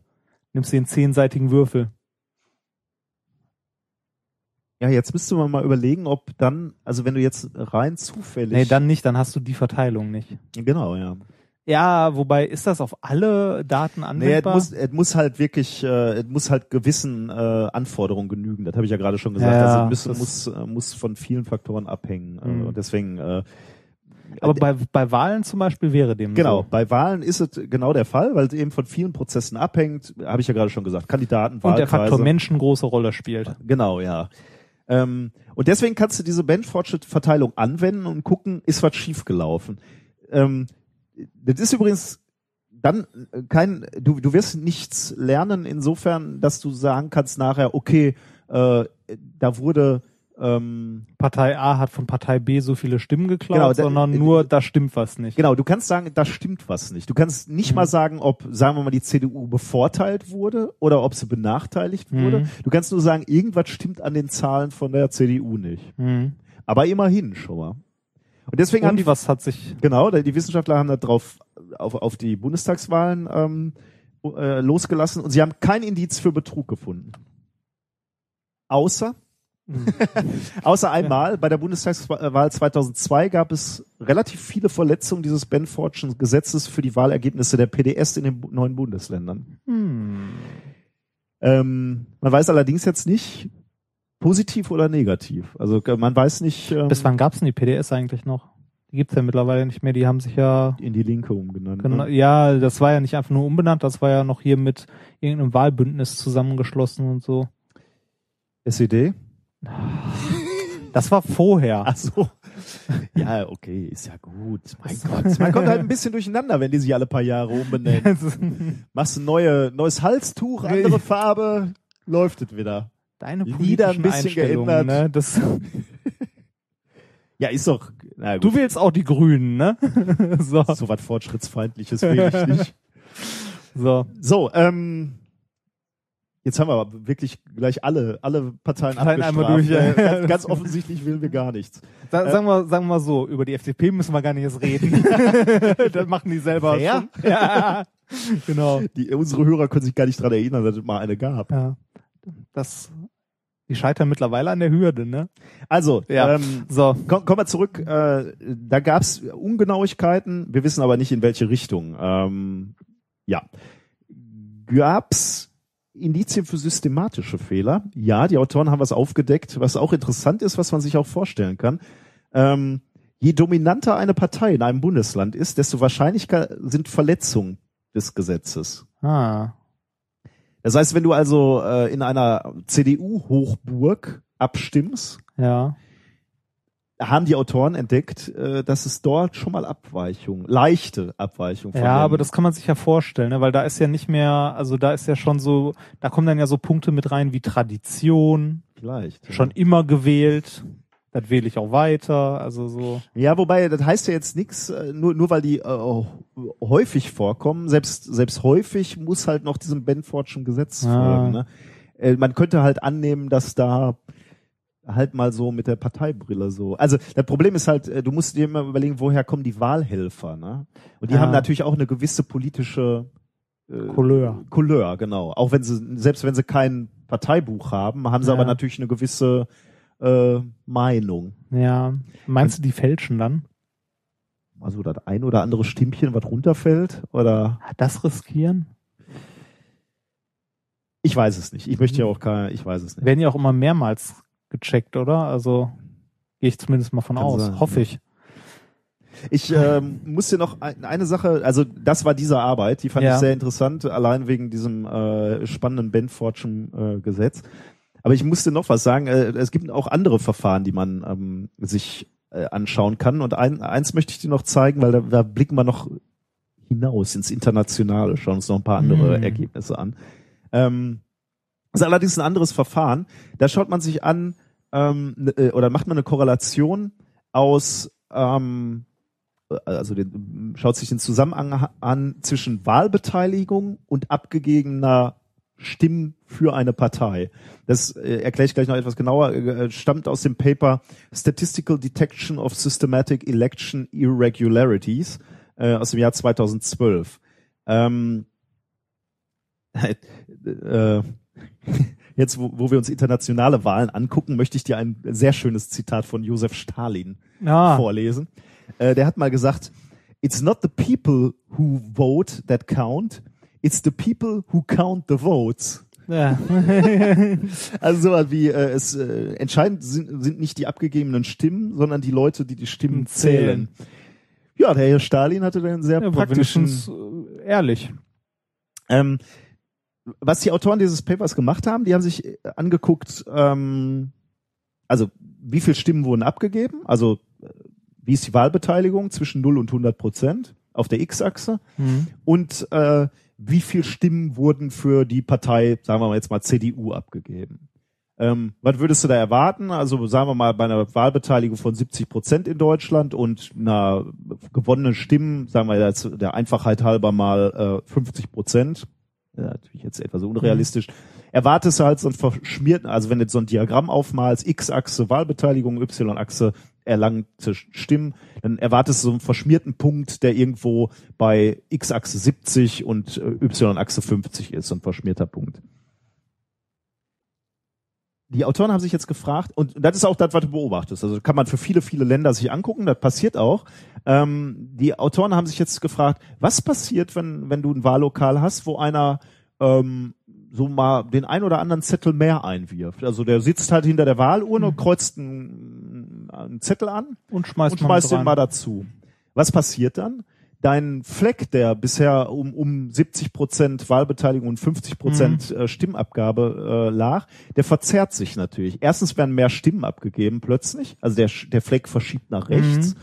Und die, die, das Ergebnis ist natürlich besser, äh, mehr in Richtung 100 Prozent. Das heißt, du, du kriegst äh, so einen verschmierten Fleck, äh, wenn du das aufträgst. Und da habe ich dir mal ein Bild mitgebracht und das können unsere, äh, unsere Hörer sich auch mal angucken. Wir verlinken das natürlich.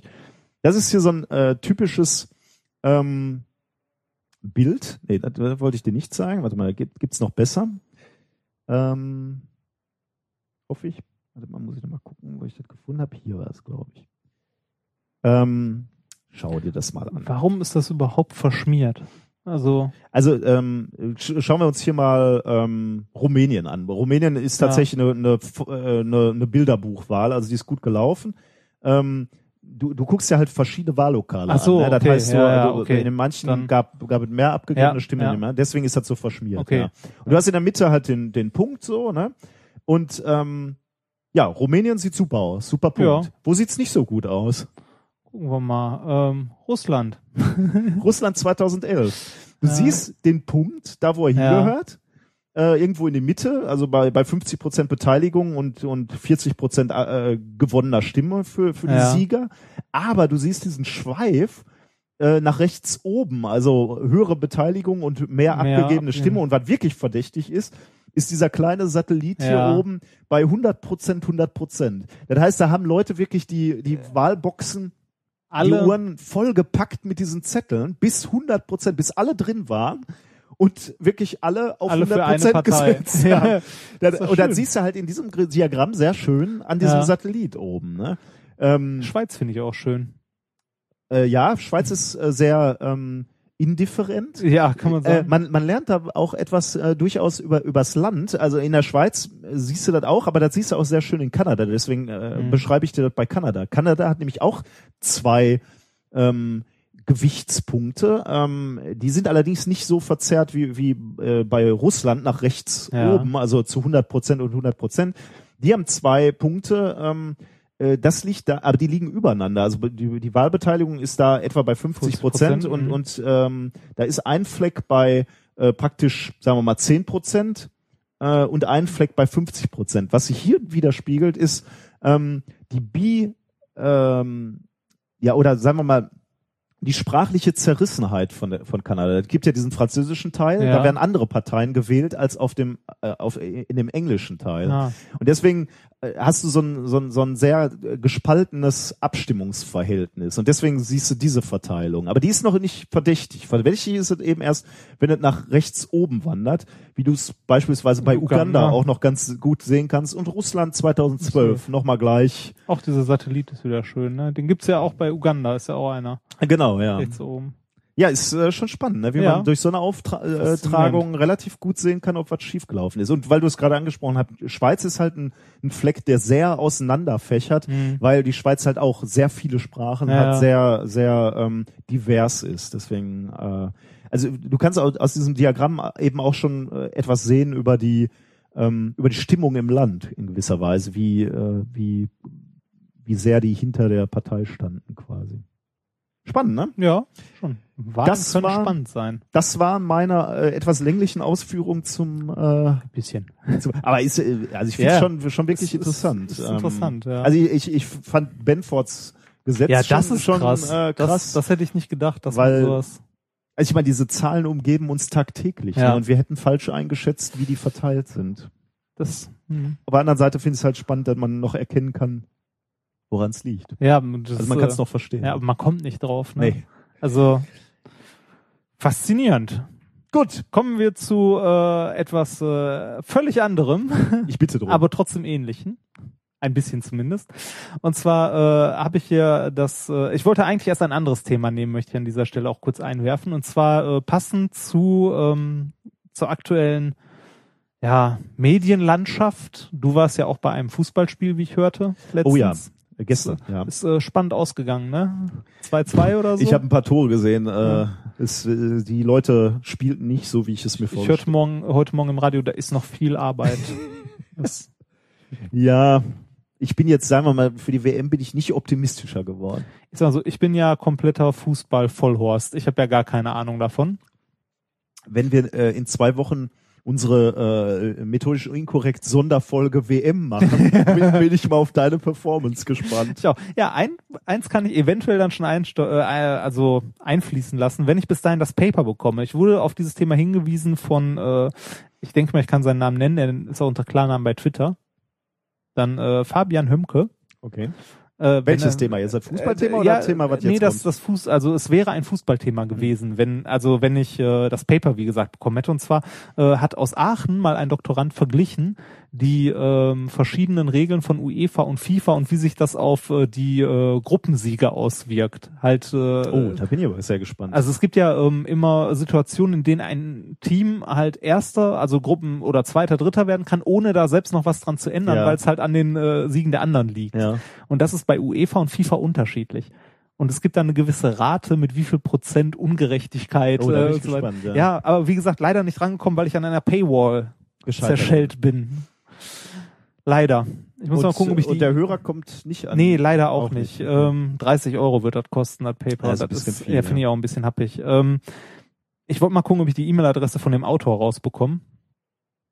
Ist halt Aachen. Habe ich auf die Schnelle nicht geschafft und den mal anschreiben, ob der das Paper irgendwo noch rumliegen hat. Ja. Aber stattdessen gibt es jetzt ähm, ein anderes äh, Thema, auch hat auch was mit Spielen zu tun. Und zwar hieß das Thema ja Papier, Stein, Schere, Echse ohne Spock. Ah ja. Ne? Papier, Stein, Schere, kennt man, ne? Rock, Paper, Scissors. Mhm. Ähm, so ein sogenanntes RPS-Spiel. RPS? Rock, Das- Paper, Scissors. Ach so, okay. Ja, das ist äh, ja, das ist in der Spieltheorie tatsächlich ein klassisches äh, Spiel, weil es äh, kompetitiv ist. Also Leute treten gegeneinander an. Es ist nicht ähm, kooperativ Mhm. und es gibt eigentlich, würde man jetzt erwarten, keinen klaren Sieger. Ne? Ist so wie äh, hier vier gewinnt. Was, was heißt, Oder- es gibt keinen klaren Sieger? Am Ende gibt's doch einen klaren Sieger. Ja, schon dabei, aber ähm, man äh, man würde jetzt davon ausgehen, ähm, wenn man äh, sich genügend Spiele anguckt, dass es gleich verteilt ist, wer gewinnt. Äh, ja. Also welche welche, ob jetzt Stein, Papier oder Schere. Ja. Ne? Aber- also alle drei. Äh, ist, ja. Ist nicht so, erstaunlicherweise. Zumindest nicht, wenn Menschen das spielen. Hm. Und zwar ähm, dazu äh, ein relativ aktuelles Paper. Also äh, darf ich, wenn, wenn ich dieses Spiel mit meinem Sohn spiele, Ja. ist es immer sehr schön, er macht häufig das, was ich in dem Zug davor gemacht habe. Ah, das heißt, ich kann ja. sehr gut ausrechnen. Ja, aber guck mal, siehst du, da, da fängt's nämlich schon Ehrlich? an. Das Ach ist, so. ja, es ist, es ist nicht mehr äh, statistisch verteilt. Ja, ja, das, was, überhaupt nicht, ja. Das, was sein äh, Sohn macht, ist was, was sie in diesem Paper auch untersucht haben ist ja tatsächlich. Also nicht genau das, aber sowas in der Richtung. Ähm, das Paper heißt äh, Social Cycling and Conditional Responses ne? in Rock Paper Scissors Game. Mein Gott. Finde ist schon schön, ne? Äh, erschienen ist das Ganze am 21.04.2014 ähm, hier ähm, Archive, also Aber äh, Open Access. ja, darf, darf ich noch ein, äh, Ja, mach ruhig. Also interessant wäre ja, ähm, also wenn, wenn man so schon anfängt, dann man, man könnte ja Computer gegeneinander antreten lassen, weil die könnten ja eigentlich keinen psychologischen äh, Effekt haben. Also wenn die Richtig. zufällig, äh, Richtig. Und da kommt raus ist gleich. ja genau. wenn die kommen, wenn die ja. komplett wahllos, also ohne Strategie antreten, das würde man bei Menschen auch rausbekommen, dass äh, dieses, äh, das hatten wir glaube ich auch schon mal so ein Nash-Gleichgewicht. Also so, dass äh, keiner eine Strategie anwendet, also alle, also alle drei Parteien, die gegeneinander spielen, oder zwei Parteien, die gegeneinander spielen, handeln vollkommen wahllos, Ja. ohne Strategie, ohne äh, auf Züge vorher zu reagieren. Und ähm, das äh, mit der, also mit der, ja, was soll man sagen, mit der Einstellung oder mit der Idee, dass wenn ich keine Strategie habe, kann ich nicht einen Nachteil gegenüber einem anderen haben. Ah, ja. Wenn du nämlich eine Strategie hast, könnte der andere die Strategie erkennen Das- oder wenn du ein ja. Vorgehen hast, kann er es erkennen und einen Vorteil gewinnen. Hm, okay. Äh, Wenn du keine hast, dann äh, also alle Spielbeteiligten landen irgendwann in dem Punkt, wo sie keine Strategie haben und dann äh, stellt sich halt ein statistisches Gleichgewicht ein. Hm. Das heißt, äh, am besten wäre, wenn der Yogi Löw den Jungs sagt, komm, geht raus, spielt Mach. Fußball. Ja. Der Ball ist rund. Und da, Das Spiel dauert 90 Minuten. ja, genau. Genau. Äh, okay, auf jeden Fall, also die haben sich dann äh, halt angeguckt, was passiert, wenn Menschen das wirklich spielen. Mhm. Weil Menschen reagieren halt ja nicht wie Computer, sondern äh, fangen ja an, Taktiken zu entwickeln oder ähnliches, was eigentlich totaler Quatsch ist, ne? Weil ich meine, es ist äh, Papier, Stein, Schere. Regeln noch mal kurz erklärt. Stein besiegt Schere, Schere besiegt Papier, Papier besiegt Stein. Ein Sehr gut, Klassiker. ähm, äh, das wurde untersucht, wie gesagt, von mehreren Wissenschaftlern. Es gibt Weltmeisterschaften da drin Ja, keine mit, Frage. mit Preisgeldern und Ja, so. Super, ne? Ähm, die Leute, die dieses Paper hier rausgebracht haben, kommen ähm, aus China von äh, drei Universitäten, deren Namen ich jetzt nicht aussprechen möchte. ich Äh, kann es nämlich auch nicht. In deinem Alter bist du weise. Ne? Ja, ne? Wobei doch eine, Beijing. Als nächstes musst du nur noch äh, eben diesen Satz nicht sagen. Ich Was möchte dieses, diese Unis jetzt nicht Ja, das aussprechen. ist, ähm, ich kann die Namen mal probieren. Oh. Xian Wang, Bingsu, Haichuan Zu. Geht doch. Klang gut. Ja. wahrscheinlich komplett falsch, aber ähm, okay, warum haben die das untersucht, könnte man sich jetzt als allererstes mal fragen. Haben die zu viel Geld? Haben die zu viel Zeit? Nein, haben sie nicht. Ähm, wie gesagt, das äh, Papierstein-Schere ist ein Standardmodell aus der Spieltheorie für kompetitive Systeme, also um die zu beschreiben, beispielsweise den Aktienmarkt Hm. wo Leute halt Sachen Ah ja. kaufen und so Ja. weiter, ähm, die Verbreitung von Arten in der Biologie und so weiter, also wo ähm, Individuen nicht kooperativ handeln, äh, aber halt dominieren möchten sozusagen. Das ist so ein bisschen wie dieses Spiel, was wir auch mal hatten in einer der vorigen S- Sendungen, ne, wo äh, ähm, die- diese diese Bogenschützen, die ich da Ja, äh, genau, genau, das in also also Hunger Games, äh, Ja. wie ist da die richtige Strategie?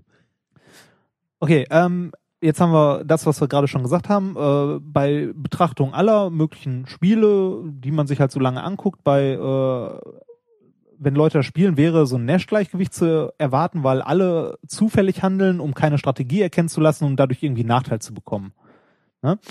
Ähm, dem ist tatsächlich nicht so. Ach. Und das haben die folgendermaßen rausgefunden. Und zwar haben sie eine Studie veranstaltet. Ja. ich finde das großartig, das dafür Studien zu machen. Ähm, und zwar haben sie das Ganze experimentell gemacht. Sie haben 360 Studenten genommen. antreten Ja. lassen. Oh Gott. 360 Studenten antreten lassen. Äh, erstaunlicherweise hauptsächlich Frauen oder zu einem Großteil Frauen. Also es haben sich mehr Frauen dazu gemeldet als Männer, freiwillig. Diese 360 haben sie je in 60er Gruppen aufgeteilt und diese Gruppen dann gegeneinander quasi antreten lassen am Computer. Also immer, die haben, die wurden in Klassenräume gesetzt, haben nur den Computer gesehen, dem wurden die. Regeln Mhm. erklärt und so weiter. Und die durften auch nicht miteinander reden, sondern jedes Individuum hat für sich gehandelt, aber halt haben versucht, Mhm. Strategien zu entwickeln oder was auch immer. Ähm, um halt äh, den Anreiz zu schaffen, dass sie gewinnen wollen und nicht einfach ähm, nur irgendwie Knöpfe drücken, äh, wurden, haben die Scores bekommen für einen Gewinn. Also äh, je nachdem, in was für einer Runde die waren, wurden die unterschiedlich gewichtet und haben halt dann so und so viel mit einem Multiplikator so und so viele Punkte bekommen und diese Punkte wurden umgerechnet in bare Münze. Oh, Und die haben nachher Kohle bekommen. Ich habe das äh, mal grob geguckt, was die hier an Geld bekommen konnten. Das stand in dem Paper drin und habe das mal kurz bei äh, Google reingehauen und geguckt, wie viel das so ist. Zwischen 5 und 20 Euro. Na gut, so, da, da lebt ein chinesischer Student mal wahrscheinlich ein halbes Jahr von. ist äh, schon interessant, ne? Ähm, und jetzt kommt, also jetzt kommt das, was sie durch diese Studien, die dann gemacht haben und sich die Ergebnisse anguckt, was sie herausgefunden haben. Die haben herausgefunden, ähm, dieses Nash-Gleichgewicht eignet sich nicht, um das System zu Okay. beschreiben, weil das halt nicht einfach so passiert. Dann gibt's noch das ähm, dieses äh, Evolutions, das hatten wir glaube ich auch letztes Mal, dieses äh, Evolutionsprinzip, dass sich eins, also eine Strategie irgendwann durchsetzt oder so, dem ist auch nicht so ähm, sondern die haben noch ein äh, Modell, also die haben dann äh, dieses Evolutionsding genommen, was schon nicht schlecht ist, ähm, also was nah rankommt, dann fängt das ja auch an so zu zirkulieren. Ne, du erinnerst dich noch, dass immer Ja. eine Lösung halt äh, häufiger vorkommt als die andere und so weiter. Ähm, das äh, stimmt grob, kommt aber mit den Zykluszeiten noch nicht ganz hin. Und die haben dann noch versucht mit einzuberechnen, wie halt Menschen reagieren. Ähm, beziehungsweise haben dann mal geguckt, ob man das fitten kann, sozusagen, wenn man noch Parameter dazu nimmt, wie Menschen strategisch handeln. Und die haben äh, eine Annahme gemacht, die das Ganze dann tatsächlich nachher gut besch äh, beschrie äh, beschrieben hat. Und zwar dieses äh, Conditional Response, also auf ihre Umgebung reagieren, beziehungsweise auf die Spiele vorher reagieren. Und haben dabei äh, rausgefunden, dass Menschen dazu neigen, eine gewinnbringende Strategie wieder zu verwenden. Was ja auch einleuchtend ist Ja. Und äh, dazu neigen, wenn sie eine Strategie haben, beziehungsweise eine, äh, eine Entscheidung getroffen haben, die nicht zum Ziel geführt hat, die zu ändern. Mhm. Das heißt, äh, du könntest das, also jetzt habe ich dir das leider schon gesagt, wir hätten das vorher mal ausprobieren können. Das heißt, wenn du zehn Partien äh, hier Rock, Paper, Scissors gegeneinander spielst und äh, du versuchst zu berücksichtigen, dass dein Gegenüber, wenn er eine Partie, sagen wir mal, mit Papier genommen hat, mit einer erhöhten Wahrscheinlichkeit in der nächsten Runde wieder Papier nehmen wird, äh, dass du darauf reagieren kannst. Ja. Finde ich äh, interessant. Aber ne? spielst du äh, äh, dieses, dieses Spiel mit irgendeiner Strategie? Also denkst du ähm, so, Also so ausgiebig habe ich es noch nie Ja, ja, das gespielt. Das, ich, ich, stell, ich denke da gerade drüber nach. Tatsächlich, ähm, also das ist eine ganz gute Methode, um, äh, um meinen Sohn einigermaßen ruhig zu stellen, wenn Ja. er, wenn, wenn er gerade mal wirklich, also so in der Kirche oder so, ne? ja. Wenn, wenn, wenn man denn mal in der Ja. Kirche ist, äh, gezwungenermaßen, dann ist das halt, was, was man leise machen kann, aber trotzdem äh, damit schon beschäftigt läuft, ist, ne? ja. quasi. Ja. Ähm, Also bei unliebsamen Entscheidungen wird das ja auch häufig. Stimmt, ne? ja. so, wer, wer jetzt abspülen. dann kannst du sagen drei aus fünf. äh, das, so spielen wir das. Ja. Ja. Wir spielen auch schon mal bis zehn und so. Kannst du mal probieren, ob das funktioniert bei deinem Sohn. Und äh, deswegen, deswegen habe ich da halt, äh, da, da habe ich relativ viele Messwerte quasi. Ne? Mhm. Und ich, ich weiß, weil, weil ich halt mit ihm viel gespielt habe, da weiß ich, womit er gerne anfängt. Also er mag Papier halt gerne. Ja. Wobei das hängt, glaube ich, auch damit zusammen, dass er einfach mit seinen kleinen Händen Ah. besser, besser die das Papier So so machen machen. kann als Schere. Ja. Schere ist mühsam. Das heißt, Schere kann ich schon mal potenziell sagen, macht er eher nicht so Ja. oft. Das heißt, du kannst Schere machen, dann kannst du höchstens mit Stein auf ne, genau, kriegen. ja. Dann, Ja, aber auf jeden Fall, ähm, hier sehen wir, dass so ein simples System, ne, also wie diese RPS-Systeme, sehr schnell sehr kompliziert werden kann, wenn, äh, wenn Menschen mit dabei sind. Also wenn so soziale Komponenten eine Rolle Ich wüsste spielen. ja gerne mal, ob ich eine Strategie, also wenn wir jetzt beide spielen würden, ob ich da eine Strategie entwickeln würde. Also, ja, weiß ich nicht, vielleicht, ne? Vielleicht bildet Jetzt würde es vielleicht, okay, warte mal, man nimmt immer das, was man vorher schon hatte, weil das erfolgreich war, aber das wird er dann nicht nehmen, also nimmt er wahrscheinlich. ja, ja, wahrscheinlich habe ich, also, dass ich zweimal das gleiche nehme, ist eher selten Mhm. bei mir. Das könntest du natürlich als Strategie erkennen und damit hast du es schon mal Ja, äh, minimiert auf, ja, ist schon interessant. Das ist ja. erstaunlich, ne? Wie, Ja. also wie kompliziert das Ganze werden kann. Aber es, äh, auf jeden Fall äh, führt auch das äh, zu so einer äh, Oszillation zwischen den drei Sachen, Mhm. welche, also welche Strategie am Erfolgsversprechen Okay. ist. Und ähm, das fand ich schon sehr interessant. Was ich aber noch viel, viel interessanter fand, ist daher auch der Titel, Papierstein, Schere, Echse, ohne Spock. Gleiches Verhalten findet man in der Natur. Ah, Und zwar nicht bei Menschen, sondern bei Echsen. jetzt bin ich gespannt. Ja. Echsen spielen quasi auch äh, Schnick, schnack, schnuck. genau, ähm, aber ein bisschen anders. Und zwar ähm, das Paper ist schon ein bisschen älter, aber ich finde es trotzdem unglaublich großartig. Ähm, mh, es geht, also das äh, Paper heißt äh, The Rock Paper Scissors Game and the Evolution of Alternative Mail Strategies. Schön, ne? Man wird, man wird sich ja äh, jetzt denken, ähm, wenn man so von Fortpflanzung und ähnlichem redet, äh, jetzt auch bei Echsen und so weiter, dass, äh, wie wir es in der Evolutionstheorie gelernt haben, sich eine Strategie irgendwann durchsetzt und diese Spezies dominant ist und alle anderen halt verschwinden Ja. mit der Zeit. Das wäre so das, was man annimmt. Also würde ich auch annehmen, ne? dass man hier, der Dodo stirbt aus, weil er, weiß nicht, Klumpfüße hat oder so und der Adler setzt sich durch und Weil er fliegen kann. ja, ja, genau, irgendwie sowas, ne? Okay. Oder äh, hier die Finken mit den spitzen Schnäbeln können halt besser, was weiß ich Ja. nicht was und so. Ähm, ich wäre nicht mal auf die Idee gekommen, dass was anderes möglich ist. Aber es sind auch andere stabile Zustände möglich, die dem Rock Paper Scissors Game nahe kommen. Und zwar, Also bei der Selektion könnte es natürlich so sein, also sagen wir mal, du hast drei Populationen, die sich irgendwie leicht unterscheiden. Also sagen wir mal, bl- blauer Schnabel, roter Schnabel oder wenn wo- worüber reden wir? Echse, Lurch, blaue Füße, gelbe Füße, rote Füße. es geht tatsächlich um Halsfärbungen. Okay, Halsfärbung. Ähm, dann fängst du irgendwie an, alle sind gleich verteilt. Jetzt, Mhm. warum auch immer, statistisch stirbt der Rote ein bisschen aus, ist dann der seltenere und damit Mhm. vielleicht attraktiver für andere Weibchen. Ja, das, okay, das wäre dann Attraktivität, aber das ist ja Also- keine, das ist ja keine Strategie an sich. Also es sind ja so. unterschiedliche Spezies quasi, Ja. ne? also sozusagen. Ach so. mhm. Okay, äh, ja. Okay, dann. Aber sag geht, mal- geht schon in die richtige Okay. Richtung, ist schon, ist schon nicht schlecht. Ähm, wie gesagt, dieses Paper äh, ist übrigens erschienen in Nature. Ja, ja, ja, ja. 96, als das noch was bedeutet hat. Ach so. Puh. Ja. Äh, also wie gesagt, schon ein bisschen älter. Ähm, das äh, ist von der University of Indiana, Bloomington, Indiana.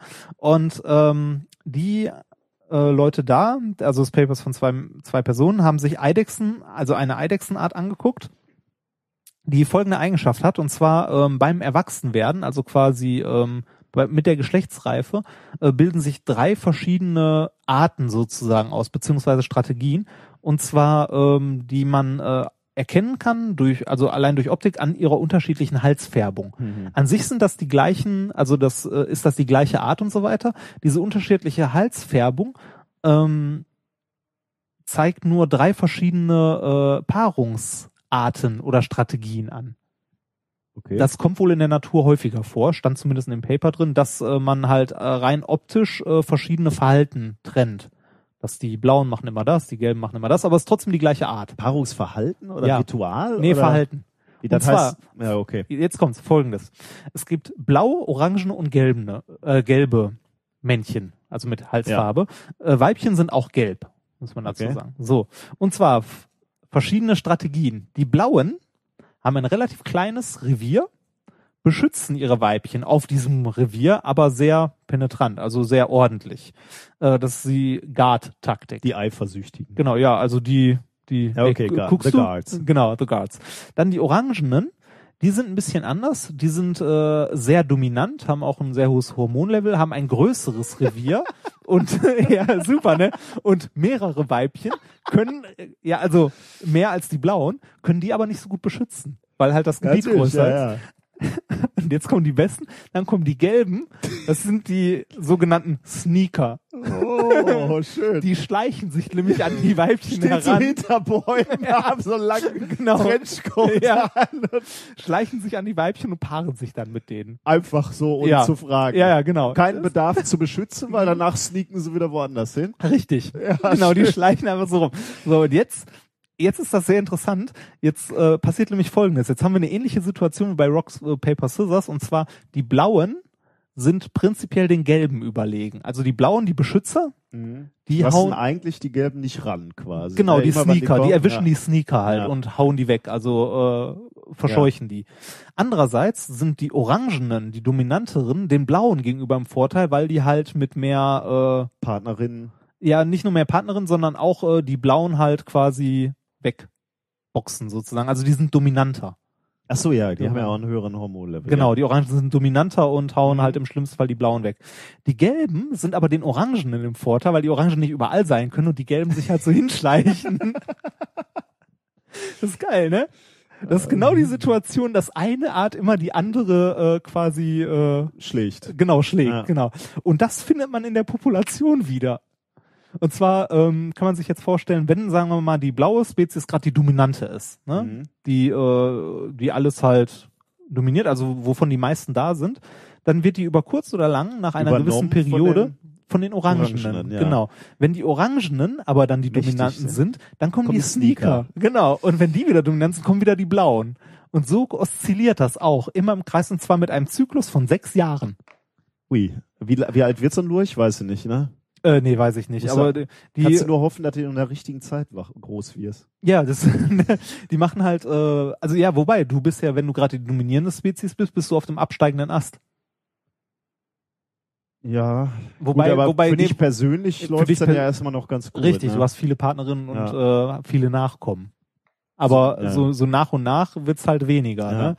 Ähm, fand ich extrem faszinierend. Also dass, Ja, das ist schon cool, dass man ja. das auch so in der Natur quasi wiederfindet. Also so, was wir als simples Spiel irgendwie analysieren, dann äh, halt als stabiles System in der Evolution. Also da wird sich auch nie eine der, also wenn jetzt nicht von außen irgendwie Ja, noch ein, ein großer Einfluss kommt, passiert, genau, wird sich keine der drei durchsetzen, sondern die bleiben stabil oszillierend als äh, als Spe- Spezies so erhalten. Das ist vermutlich eine Strategie der, äh, der Natur, ähm, ein, ja, was wäre das, ein, äh, ein oszillierendes Gleichgewicht, also einen, relativ stabilen Zustand zu schaffen, der natürlich wechselt, also Ja, genau. im, äh, in, in seiner, äh, ja, in der Art und Weise, wie er sich darstellt, aber in sich halt als Gesamtsystem stabil ist. Ich meine, wel- welche andere Wahl hättest du, wenn du, wenn du zwei Populationen gegenüberstellst und sagst, okay, die mächtigere, die, die stärkere, die, die wovon es mehr gibt, Ja. äh, setzt sich du- durch und du gehst einfach mal aus, du gibst von beiden 50, das wird sich schon die Waage halten. Ja. Da muss ja nur irgendein Ungleichgewicht auftauchen und, Und einer ist weg. Ist, ist einer Genau. weg. Hier oszillieren alle drei und das könnte sogar relativ äh, wenig störanfällig für Einflüsse von außen sein, weil es ist relativ unwahrscheinlich, dass alle drei davon weg, also Komplett.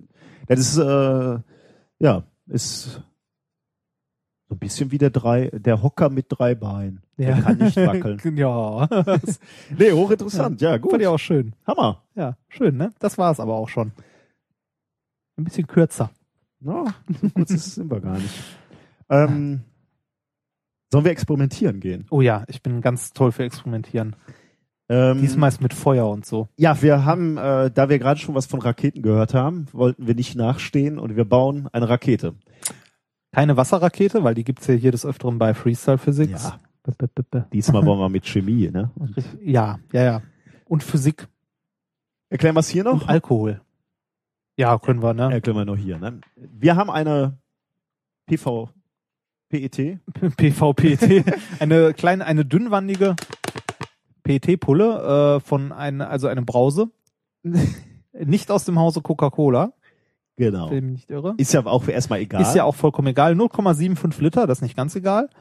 Also mit einem gewissen Inhalt, also mit einem gewissen äh, Volumen, mit einem Schraubverschluss oben und wir haben hier ähm, Ethanol. Eine kleine Flasche Ethanol. Was wir Äh, gleich ist Ethanol eigentlich, darf ich mal gerade als Nicht-Chemiker fragen, äh, ist Ethanol eigentlich auch äh, Nagellackentferner? Nee, ich, das ist glaube ich Aceton, oder? Ach, das ist Aceton. Wür- Also würde ich zumindest denken, das Aceton. Erzähl mal weiter, ich gucke mal. Ähm. Ethanol ist doch auch der Alkohol, den man saufen kann, oder? Mit Wasser verdünnt. Wir sind beim zweiten Experiment der Woche. der. Ja, ähm, also man kann das auch mit Methanol machen und so, ist aber nicht ganz so gesund, weil Methanol ist giftig. Aceton scheint Nagellackentferner zu Ja. sein, ja. ähm, ist insgesamt nicht so gut. Das Schöne an Ethanol ist, das Zeug brennt verdammt gut. Und auch die Dämpfe davon, also eigentlich hauptsächlich die Dämpfe davon brennen verdammt gut. Man kann das Ganze auch mit Sprit machen. Okay. An dieser Stelle möchte ich noch einmal anmerken, macht das nicht, also das hier auf keinen Fall zu Hause nach, es sei denn, ihr habt einen feuerfesten Fußboden äh, und äh, seid ausgebildete Chemiker, Physiker, Ingenieure, Als, äh, Feuerkünstler. als wüssten wir besser. Psch, ruhig. Aber gut, ist gut, dass wir diesen Disclaimer gesetzt haben. Es Macht ist- das nicht ja zu so, Hause. dass wir ich- wir machen es, damit ihr es nicht machen müsst. Ist ja nicht so, dass sich ein Physiker hier dran schon die Finger verbrannt hätte. Heute. Ähm, Wir, ähm, ja, wir, ich, äh, hast Ja. schon alles? ach so, ja, wir, wir nehmen gleich diese Pulle hier, packen ein bisschen äh, Ethanol da rein, schütteln das ein bisschen wild durch die Gegend pumpen noch ein bisschen frische Luft dann danach da rein, legen das hin und äh, halten mal hinten ein Feuerzeug an die Flasche. Und das werdet ihr akustisch begleiten, ihr werdet dabei sein und wir werden natürlich ein Video aufnehmen, äh, was ihr euch dann anschauen könnt. Gut, begeben wir uns ins Labor. Ins Labor. ins Labor! So, wir sind im Labor angekommen. Ja. Äh, und jetzt äh, kann das Experiment eigentlich losgehen. Du bist bereit, oder? Ich bin bereit, ja. Ich bin mir nur nicht so ganz sicher, wie gut das. Also, Pulle, ja, es dauert insgesamt ein bisschen. Ne? Pulle hier, äh, unsere gute, äh, von Grund auf frisch heller Pulle, Erdbeer. Da rein kommt eine kleine Menge Ethanol. Und dann verschließen wir das Ganze mit einem Stopfen, den ich vergessen habe. Das ist jetzt tatsächlich relativ äh, wenig. Ne? Das ist wenig Ethanol, genau. Deshalb nehme ich mal diesen Stopfen mit dem Loch, den wir eigentlich als Düse benutzen wollten, und halte einen Finger drauf. Verteile das Ethanol schön in der Flasche, so dass es alle Wände ordentlich benetzt und kippe jetzt gleich den Rest davon aus Okay. ins Waschbecken und lasse reichlich Wasser nach. Nicht ins Wascher, Quatsch, natürlich nicht ins Waschbecken. In den Reststoffbehälter für flüssig. Gefahrenstoff. Genau, für äh, Lösungsmittel, bla.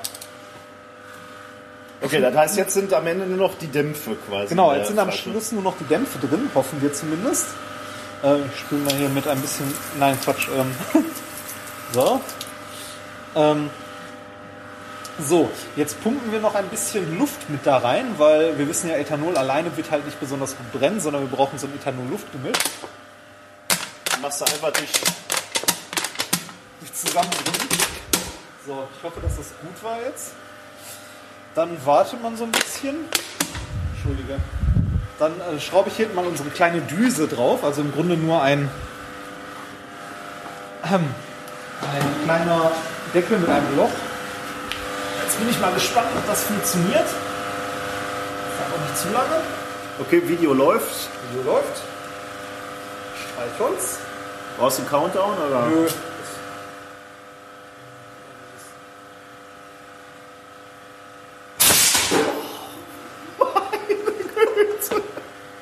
Das ist schon ordentlich, oder?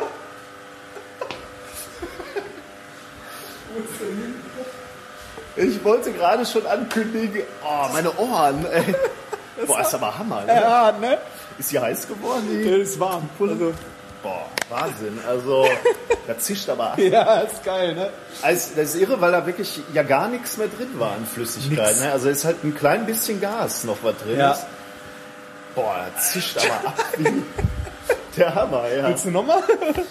Ähm, na, ich glaube, Wie sieht denn das Video aus? Äh, gucken wir uns mal an eben. Äh, wir verabschieden uns schon mal wieder äh, ins, äh, ins Büro Ja. und ähm, ja, nehmen eventuell nochmal ein Video auf. Bis gleich.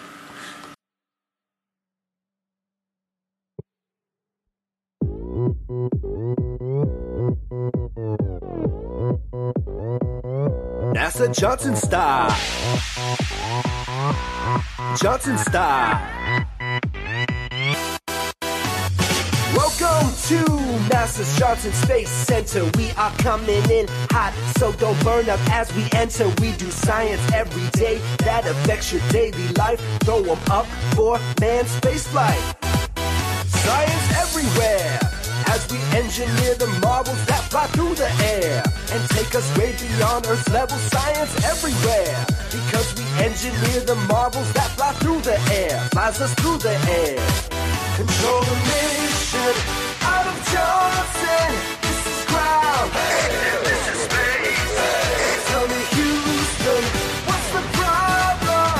It's okay. Oh, it's okay. Because the flight controllers today.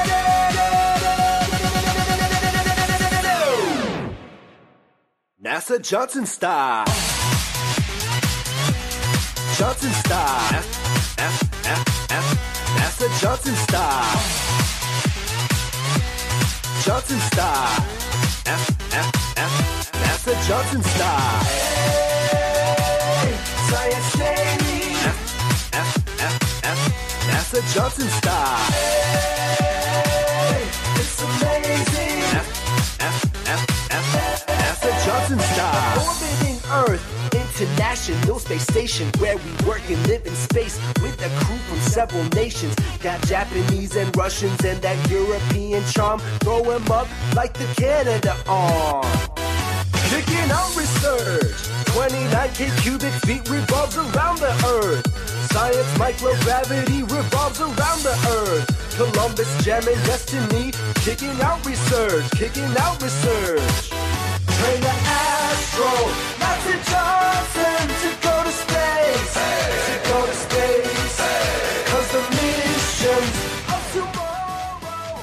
Ja, da sind wir wieder. Es passte einfach so gut, auch äh, wenn wir, glaube ich, dieses Lied schon mal hatten. Aber äh, äh, heute ist ja so viel Weltraum, drin. Hm. Ja, das Experiment hat gut geklappt, oder? Erstaunlich, mein Gott. Ich habe gerade mal in, äh, in die Laboraufnahme reingehört. Wir sind wieder sehr albern am Lachen, so wie Ja. es immer ist, wenn wir. sich gehört.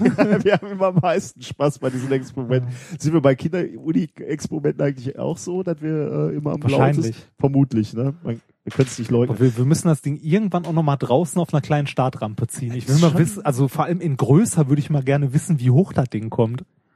Die ist ja abgezischt wie. Äh, Ist ordentlich, ne? wir müssten einen Fernzünder halt nehmen und äh, Warum größere. Fernzünder? Ja, du meinst einen Stock mit einem langen Ja. Streichholz dran. oder? Naja, jetzt nix, Ja. äh, nix. Äh, Fernzünder. ja, das ist ein Fernzünder. Ja. ja, es war ein schönes Experiment, muss ich sagen. Eben jetzt auch sehr gefallen. Die Frage ist, warum? Du könntest ja mal noch kurz, äh, wir haben ja, Ja, hier wir auch Lehranspruch, ne? Genau. Äh, warum? Sollte man sowas machen, weil es Spaß macht? Ja. Erst nochmal an alle draußen, macht das nicht. Ja, also man, man kann sich dabei, also- also, äh, ich habe seitdem Respekt vor Ethanol. man kann sich mit dem Zeug nämlich tierisch die Pfoten verbrennen. Richtig unschön äh, kann das auch werden, wenn du noch flüssige Reste von dem Ethanol in der Pulle hast. Dann ziehst du nämlich so eine schöne Flammenspur hinter dir her, wie bei wie der DeLorean aus Back to the Ja. Future. Ähm, und das will man nicht unbedingt in seinem Wohnzimmer haben. Also ähm, man, man sieht mal wieder, wie viel äh, chemische Energie gespeichert Ja, ist ja, ja, in so das- ähm, ja. Verbindungen. Überlegt, also das, was da ja abbrennt, also ich meine, wir haben, wir haben dieses äh, Ethanol, das dampft halt, das hat ja einen sehr hohen Dampfdruck, es dampft in die Flasche rein. Durch das Pumpen kommt halt noch ein bisschen Frischluft mit dazu und wir haben explosives beziehungsweise äh, sehr gut brennbares Gemisch, äh, haben hinten halt den Stopfen drauf gemacht mit einem kleineren Loch drin als Düse sozusagen, damit das auch ordentlich Schub nach vorne gibt. Ähm, und wenn man dann hinten das Feuerzeug dran hat, dann entzündet sich dieses Gemisch, das Gas da drin expandiert, wird heiß und drückt halt nach hinten, also das heiße Gas wird hinten aus der kleinen Düse rausgedrückt, hat ein, halt wenig Masse, aber eine saumäßig hohe Geschwindigkeit. Ja. Dadurch äh, dann durch die Impulserhaltung, genau wie bei einer richtigen Ja. Rakete, drückt das halt dann die Rakete in die andere Richtung. Schon, na toll. ja, ich auch. Also äh, und ich bin beeindruckt. Wir, wir hatten das doch vor ein paar Monaten schon mal ausprobiert. Richtig, ne? wir haben das schon mal ausprobiert und wollten, haben es dann doch nicht mit reingenommen, weil es nicht richtig funktioniert hat. Aber nach reichlichen Tests heute äh, habe ich, äh, beziehungsweise haben wir den Fehler gefunden nach äh, ein, zwei Experimenten. Und zwar äh, muss man wirklich äh, die Flasche ein bisschen zusammendrücken und gucken, dass Frischluft mit reinkommt, Mhm. weil sonst hat man einfach nur das Ethanol drin. Ähm, also in der Pulle und äh, dann brennt das nur hinten wie so ein wie so ein Sparflämmchen, Mhm. äh, da wo sich halt das äh, der Ethanoldampf mit der Luft vermischt und dann brennt einem hinten halt die Pulle weg und nichts Ja. passiert. Das ist äh, unspektakulär und sieht auch nicht schön aus. Das wäre nicht würdig unserer, nicht. unserer äh, kleinen Wissenschaftsshow. Bei uns ist man mehr gewohnt. Ja. Das, Sehr schön. Also schönes Experiment und passt so wunderbar zu unserem Weltraumthema heute. ja. Ja, haben wir eine, auch. eine kleine Weltraumshow heute. Ähm, ne? ja, also mein zweites Thema jetzt nicht so, aber deins vielleicht? Nee. Auch nicht? Ja. Okay, Okay. ab jetzt geht's bergab. Äh, ähm, mein äh, Was- dritt, oder unser drittes Thema lautet, der Typ stresst mich. ah, ja. Und du hattest ja zu Recht schon befürchtet, es geht um dich. Ja, aber ich sehe in den Shownotes äh, alles vollkommen. Ist das ein aktuelles Paper? Ähm, äh, ziemlich. Dann ist alles vollkommen egal. Ist Nature. Ziemlich aktuell, ja. Ich bin äh, in gewisser Weise auch ähm, Kurze Zwischenfrage. Gab's Neues aus unserer Soap? Nee, ne? mh, nicht wirklich, nee. Äh, Ja, dann warten wir lieber bis zum nächsten Mal, wenn sich ein bisschen was angesammelt Ja, hat. am besten, weil ich äh, Ja. das, äh, es ödet mich mittlerweile auch an, wie die Leute auf Zeit dann spielen. Ne? Ja. Ähm, das ist, äh, ich weiß gar nicht mehr, das letzte, was ich gelesen habe, war, dass die Frau Obokata jetzt doch zurückziehen würde. Nee, nee, nee, nee, nächstes Aber- Mal. Nächstes Mal. Es ödet mich auch an. Ja. Dann fragt man sich nämlich schon wieder, okay, wenn sie jetzt will, warum denn dann? Weißt du, was ein Klassiker wäre bei so einer Daily Soap? Ein neuer Charakter. Stimmt, Kommt ne? ins Spiel. Jetzt bist du langsam so ein, äh, Ja. der smarte, Ja. Oder, oder ein Unfall mit Gesichts-OP.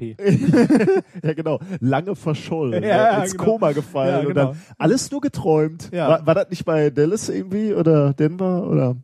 Habe ich alles nicht gesehen, deswegen. Du hast Lost gesehen. Ich habe Lost gesehen und es geliebt. Ja. Du warst enttäuscht, ne? Ja, Lost? sehr. Ich glaube, du hast es nicht verstanden. Doch. Ja. Naja. Ja, ich war eigentlich ganz zufrieden mit Lost am Ende. Ich hörte heute, dass es Gerüchte gibt, dass meine bisherige Lieblingsserie eventuell weitergemacht wird. Deine bisherige Lieblingsserie? Ja, also die, die mir bis jetzt so mit am besten gefallen hat. Die wurde nämlich nach der ersten Staffel leider auch abgesetzt. Kenn ich Aber die es überhaupt? gab, es oder? gab, weiß ich nicht, Ja, es, es gab eine Fanbase, die groß genug war, dass sie es geschafft haben, es zu finanzieren und zu erzwingen, dass noch ein Kinofilm gedreht wurde. Oh Gott. Also die- allein die Filme, die du schon immer guckst, ne, da ahne ich ja schon wieder. Was denn? Es laufen wieder irgendwelche? Kopflosen durch die Gegend. Nein, Äh, nein. Ja, dann erzähl mir. was Firefly. Hm, okay, ja, das ist, äh, kenne ich sogar, ja. Ja. Also nicht, nicht, dass ich es gesehen hätte. Guck's sie an, ist gut. Ist das nicht auch so ein, so ein Akte X quasi? Oder Nein, so? das ist äh, eher so Star Trek-mäßig. Ah. Science Fiction. Also so, so eine Mischung, so ein bisschen so Western-Atmosphäre, aber in einem äh, Science-Fiction-Setting. Steampunk? Nee, und nicht wirklich so Science-Fiction. Gut. Ja gut, ich gucke mir das gar nicht an. Nachher bin ich gehuckt nach einer Staffel und dann gibt es keine weitere. Ja, aber da gibt's ja den Kinofilm. Und der, also tatsächlich ist der Kinofilm nicht dafür da, der schließt die Serie ab. Ah so. Ja. Ja, das ist natürlich gut immer. Ne? Das- ja. Naja. Der, äh, der schließt den, äh, die Serie ab, die jetzt weiter gese- fortgesetzt Ja, die wird. überle also man kann dem gleichen Setting ja immer noch, also man kann ja danach immer noch weiter, also ist egal. Macht Okay, mal. ja, ja. Gut, wir kommen zum Thema, äh, der Typ stresst mich. Ähm, Ja. Unter anderem ein äh, Thema, auf das ich aufmerksam gemacht wurde, auch von unseren biologischen Schwestern. Ah, Ähm, gut, die kennen, ich, ich weiß gar nicht, ob sie das mittlerweile abgehandelt haben, aber ich war ein bisschen unter Zeitdruck und deswegen musste ich auf dieses sympathische kleine Thema äh, äh, Aha. zurückgreifen. Zeitdruck, aha. Ja, ich habe Jetzt siehst du mal, womit ich immer leben muss. ja, aber du machst deinen Zeitdruck selber, während ich von Ah, außen. na, na. Ich musste halt äh, arbeiten am Wochenende quasi. Ja. Okay, der Typ stresst mich. Ja. Wir reden über Tierversuche. Tierversuche sind schwierig, ähm, Mhm. weil du musst immer, äh, also das Verhalten der Tiere ist natürlich irgendwie beeinflusst dadurch, wie die äußeren Einflüsse sind, kann man sich vorstellen. Ne? Mm, ja. So ein Käfig, in dem die vielleicht sitzen, mag die ja schon stressen, in gewisser Weise. Richtig, ja. Äh, aber darüber äh, sprechen wir jetzt gerade nicht. Ähm, Wenn man den Mäusekäfig direkt neben den Marderkäfig stellt, ist das auch. Ja, wir, da, da bist Ja. du schon äh, dem Richtigen eigentlich auf der Mhm. Spur. Es geht nur nicht um den Marder, es geht um einen anderen natürlichen Feind der Maus. Katze. Ähm, man, man hat nämlich festgestellt, dass Versuchstiere im La Labor unterschiedlich reagieren. Und zwar abhängig davon, ob ein Mann oder eine Frau die Experimente durchführt. Ernsthaft? Mhm. Und das wurde behandelt ähm, eben von einer kanadischen oder von kanadischen Psychologen im Fachblatt, du hast es ja schon äh, verraten, aber es ist nicht Nature, sondern Nature Methods. Ah. Also hier, Also Nature Paper mit Methode. ob es dann besser Ja. macht. Ne? ähm, was glaubst du, wie, äh, sagen wir mal, Experimente von, von, von einer Frau durchgeführt und jetzt im Vergleich dazu Männer. Wie, wie sind so Männer, wie reagieren so Tiere auf? Gestresster. Glaubst du gestresster? Ich glaube gestresster, ja. Ja. Ähm, der, äh, der Also wenn, wenn, richtig. wenn, wenn man schon einen, also ich hätte erstmal gesagt, gibt keinen Unterschied, ist scheißegal. Aber wenn es einen gibt, dann bei Männern ja, gestresster. absolut, genau.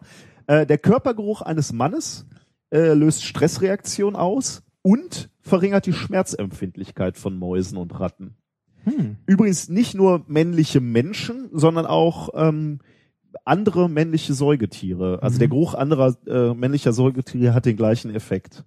Wie misst Äh, man denn das Schmerzempfinden bei Ratten oder so? Mm, Ja, das ist eine gute Frage. Muss ich mal gucken, ob ich das notiert habe.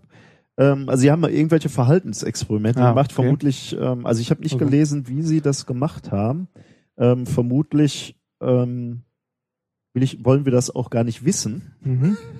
Richtig. Das sind ja immer so Experimente, die will man ja, eigentlich nicht ja, machen, ja. ne? ja. Wobei, wobei ich habe ja bei, äh, bei einem äh, ich weiß, ich erwähne es wieder, bei einem Science Slam Vortrag vom Herrn Borstel äh, gelernt, dass man Tierversuche auch in die Richtung äh, ein bisschen äh, verbessern kann, dass äh, weniger Versuchstiere sterben. Zum Beispiel kann man anstatt Venen aus einer Maus heraus zu präparieren, kann man die auch in einen 6 Tesla Kleintier Magnetresonanztomographen stecken. Ja, wunderbar. ja. ähm, Dass sowas hergestellt wird, finde ich geil. Das- also die, äh, ähm, die, die äh, äh, Autoren sagen jetzt, also es ist eine Forschergruppe, hatte ich schon gesagt, ähm, glaube ich nicht, äh, McGill University in Montreal, äh, Mhm. um den Forscher ähm, Jeffrey Mogill. Ähm, die hatten schon immer die, die Vermutung, oder die hatten lange die Vermutung, dass das Geschlecht der, des Experimentators einen Einfluss hat auf Tierversuche und ähm, zwar einen so großen, äh, dass es eigentlich fahrlässig ist, das Geschlecht des Experimentators nicht in dem Paper zu erwähnen. Also Ah. Sie, sie sind eben dafür, dass man ab sofort, wenn man Tierversuche macht, auch sagen muss, wer hat das Experiment du- durchgeführt, Mann oder Jetzt wissen Frau. wir, warum das mit den Stammzellen nicht. ah, Ähm, also die Forscher haben gezeigt, dass ähm, ähm, die Anwesenheit eines Mannes die Tiere genauso gestresst hat wie ein 15-minütiges Eingesperrtsein in einer Röhre. Also so richtig eng mhm. äh, eingekesselt.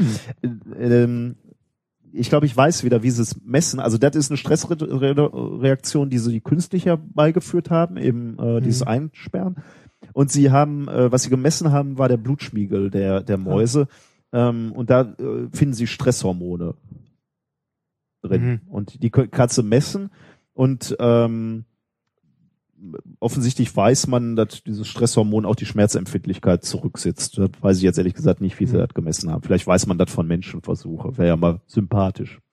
Ähm, es reicht übrigens, dass der äh, Mann ähm, einen halben Meter vom Käfig entfernt sitzt. Also er muss jetzt nicht irgendwie da interagieren oder so. Es reicht, wenn er da reinkommt und Da würde ich mich fragen, warum macht man Versuche dann nicht so, dass äh, man keinen Mensch mehr dafür braucht? Also so Roboter automatisiert. Ja, vielleicht würde man das jetzt sogar demnächst machen. Also, dass du nicht mehr in der Nähe bist. Mhm. Ne? Ähm, äh, meine Gedanken gingen eher so, vielleicht sollte ich mich morgens mal so 15 Minuten vor euer Büro setzen, um euren Stresslevel und eure äh, Angst. Dafür muss er erstmal vor mir hier sein. Das ist so armselig, ne? Was denn? Nach Wochen. Was heißt hier nach Wochen? Nach Wochen bist du dann, bist du einmal, ne? Du weißt, als, als Physiker weißt du, ein Datenpunkt macht noch keine Tendenz. Ein ne? Datenbuch kann alles sein. Ja. naja. Ja. Ähm, Ja, ich fürchte sowieso, ihr seid Aber du bist, meinen. ja, du hast, das Problem ist ja schon, dass dein Büro direkt gegenüber ist. Ich Ja, bin da heißt, du bist immun, durchgehend gestresst. Ja, nee, ich bin durchgehend gestresst. Ähm, Deshalb schaffe ich auch nichts. ist tatsächlich auch, ähm, das, äh, das haben sie, aber da komme da komm ich gleich drauf. Ähm, ja, also ich, ich, sehe gerade hier den Paper, ich habe es mir nochmal äh, vorgenommen. Ähm, die, ähm, die geben dem wohl eine Injektion, die eigentlich Schmerzen auslöst.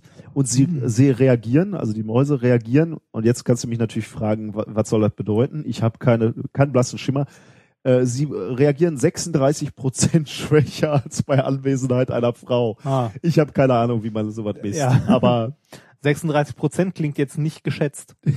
30 hätte ich gesagt, ja komm, aber 36 da klingt muss, sehr konkret. Muss sehr konkret sein, ja. ja.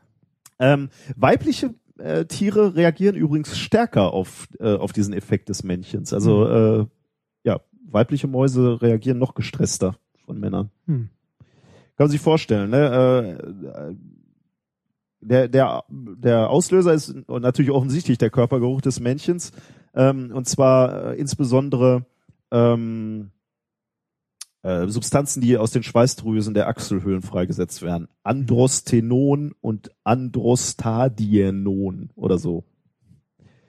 Ja, ähm, es würde also auch reichen, wenn du diese, diese Geruchsstoffe irgendwo drauf träufelst. Also da muss Mhm. kein Mann sitzen. Ne? Es geht halt tatsächlich um diese, um diese Hormone.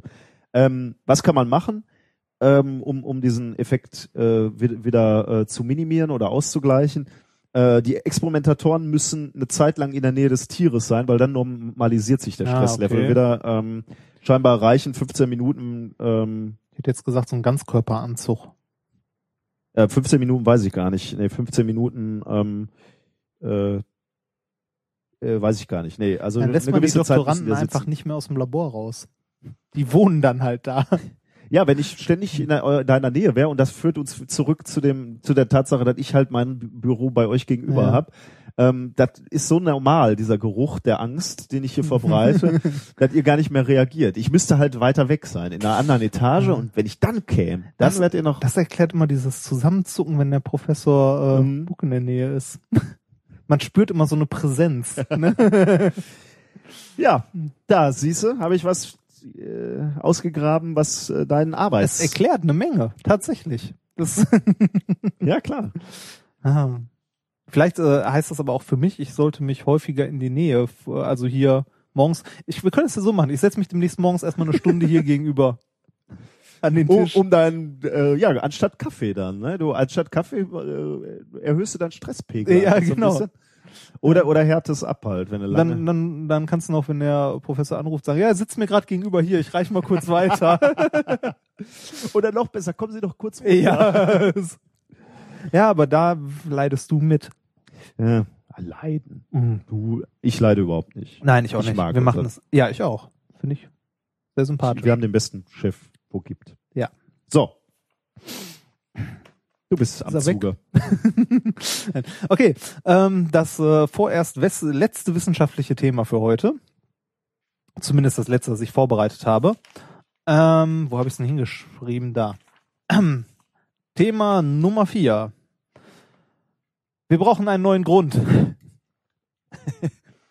Okay. Und auch an dieser Stelle möchte ich kurz einwerfen, ich hätte eigentlich gerne ein anderes Thema genommen, das eben, das äh, mir auch von einem unserer Hörer äh, da äh, getragen wurde. Ich weiß jetzt nicht, ob es Facebook oder Twitter war. Und zwar äh, der ähm, Alexander D. Punkt, sage ich einfach mal, weil ich nicht mehr weiß, ob der Klarname da war oder nicht, hat ein bisschen recherchiert bezüglich des alkoholfreien Bieres und des Überschäumens. ah, ja. Das war über Facebook, ne? Das wusstest also davon hast du nichts mitbekommen, oder? äh, dann hast du das aber geforwardet, weil Ja, ich das hab, kann sein. Ähm, Oder war es eine E-Mail? Ich habe es irgendwo in meine Notizen auf jeden Fall. also ich hab's, äh, Ja. ich, ich weiß, dass der was geschrieben hat. Ja, ja, ich, das kommt genau, oder so so zwei zwei drei Paper rausgesucht. Äh, das äh, also dieses ähm, Phänomen nennt sich Gushing. Gushing, ja. Genau. Mhm. Und äh, ist wohl, also wie du schon sagst, tatsächlich auch ein Problem wirklich beim äh, Brauen von alkoholfreiem Bier und so weiter. Allerdings äh, hat er sich so viel Mühe gemacht, das wollte ich jetzt nicht so übers Kniebrechen vorbereiten, sondern mir das ordentlich durchlesen, weil das auch gar, wohl gar nicht so Ah, okay. so simpel ist. Also ähm, das ein heißt, äh, komplexer. die, diese Einleitung führt jetzt dazu. Dass ich ein anderes Thema habe. das ist aber nicht weniger interessant und vor allem auch für dich. Und wann kommt jetzt dieses Bierthema zur WM, oder? Ja, würde ich mal gucken, vielleicht nächste Folge, Okay. wenn ich bis dahin gebacken kriege. Ähm, daher erstmal ein anderes Alkoholthema. Wir brauchen einen neuen Grund. Und zwar geht es äh, um einen Wunderstoff, der sich äh, nennt Resveratrol. Und äh, das äh, Paper, um das es geht, heißt äh, Resveratrol Levels and All-Cause Mortality in Older Community Dwelling Adults. Okay, ich verstehe kein Wort. Du wirst es uns erklären. Ja, es geht um ähm, den Zusammenhang von Resveratrol, einem Stoff, der in diversen Lebensmitteln vorkommt, ähm, und die äh, Auswirkungen dieses Stoffes auf ein längeres Leben zum Beispiel, beziehungsweise auf die Sterblichkeitsrate in einer äh, älteren äh, Community. Also die haben sich kurz gesagt äh, alte Leute angeguckt und äh, diesen äh, Stoff versucht nachzuweisen und äh, geguckt, ob der vorkommt und wenn ja, Wie hat viel? der genau wie viel und hat das Auswirkungen auf die Lebenserwartung und so Okay. weiter. Resveratrol, wo kommt das wohl vor? Dass, Ich du, hab dass du das nicht kennst, wundert mich ein bisschen. Im Rotwein. Richtig. Echt? Ja, im Oh, cool. Rotwein, in Rotwein und in dunkler Schokolade. War jetzt geraten, Ja, aber das cool, ist ja. das ist der Stoff. Also genau aus äh, deshalb äh, kommt es zu ähm, dieser. Man sagt doch immer hier ähm, ein Glas Wein am Tag, Ja. bla bla. Das kommt genau daher von Okay. diesem Resveratrol-Zeugs, weil wenn man das Zeug Zellen verabreicht in hohen Dosen und so weiter, bla bla, dann äh, hat es tatsächlich ähm, entzündungshemmende, krebshemmende Wirkung und so weiter und so weiter. Die Frage ist aber, äh, lässt, ist das, gilt das auch so für den Menschen? Also ich meine, hat man ja häufig, ne, dass man so Studien hat, ja, hier, Ja, erzählen, wir können. Krebs heilen, ne, bla, ne, im Reagenzglas, ja, schade. Ähm, Mhm. Und äh, die haben das jetzt auch mal untersucht. Und zwar ähm, ist dieses Paper, dessen Titel ich vorhin genannt habe, erschienen im äh, JAMA International Medicine Journal. Am, ja, kennt man nicht, aber es ist halt, ne, pf, Ja. also kennen wir nicht. Das heißt nix. War Am nicht. 12.05.2014, also relativ aktuell, ähm, wurde eingereicht von ähm, Leuten aus, gucken, wo habe ich sie irgendwo aufgeschrieben? Natürlich habe ich es nicht aufgeschrieben. Hm. Diverse Doktoren. diverse, Do also diverse Medical Detectives, die aber auch einen PhD haben. Medical Detective. Ja, hier MD, bla, ist doch Medical Detective, oder? Ehrlich? irgendwas, oder? Weiß ich nicht.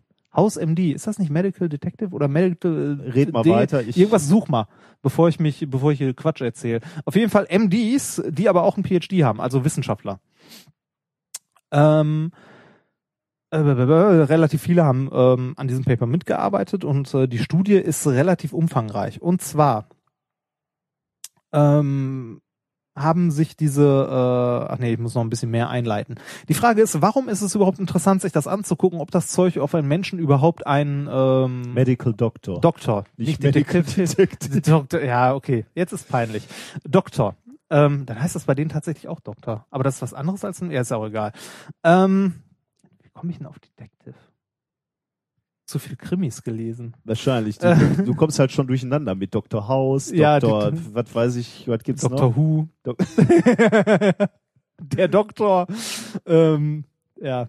Okay, ähm, die Frage ist, warum sollte man sich überhaupt damit beschäftigen, ob das Zeug, also ob Rotwein jetzt gesund ist oder nicht, ob das Zeug jetzt eine lebensverlängernde Wirkung hat oder ob das entzündungshemmend ist oder eventuell Krebs vorbeugend, bla bla. Warum ist das überhaupt interessant?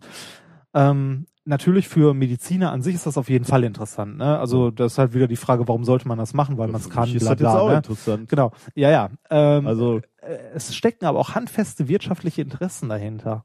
Und zwar äh, Nahrungsmittelzusätze. hm, okay. Schätz mal, was für einen Umsatz die machen damit. Mit äh, nur, also mit Resveratrol, Nahrung, Ergänzungsmitteln. Die kippen das Zeug irgendwie in extra, äh, Ja, gibt's, gibt's so in Kapseln, so wie mit der Vitamin C-Kapseln Ach und so. so. Und äh, allein in den USA machen die damit pro Jahr 30 Millionen. ja, ich glaube, diese, dieser Markt für Ernährungsergänzung ist enorm. Ja, Also, weil, Hammer, weil ne? Leute, glaube ich, äh, äh, die, dieses Gefühl haben, äh, sie könnten was für sich tun, wenn sie, wenn sie irgendwie Ernährungsergänzung, also, ich mein, alles, was sie machen müssen, ist vernünftig essen eigentlich. Ne? Im Essen ist alles drin, was du Ja. brauchst. Ja, ja, genau. Aber du, du gibst ihnen halt die Illusion, dass sie mit Nahrungsergänzung irgendwie was Gutes für sich tun können. ja.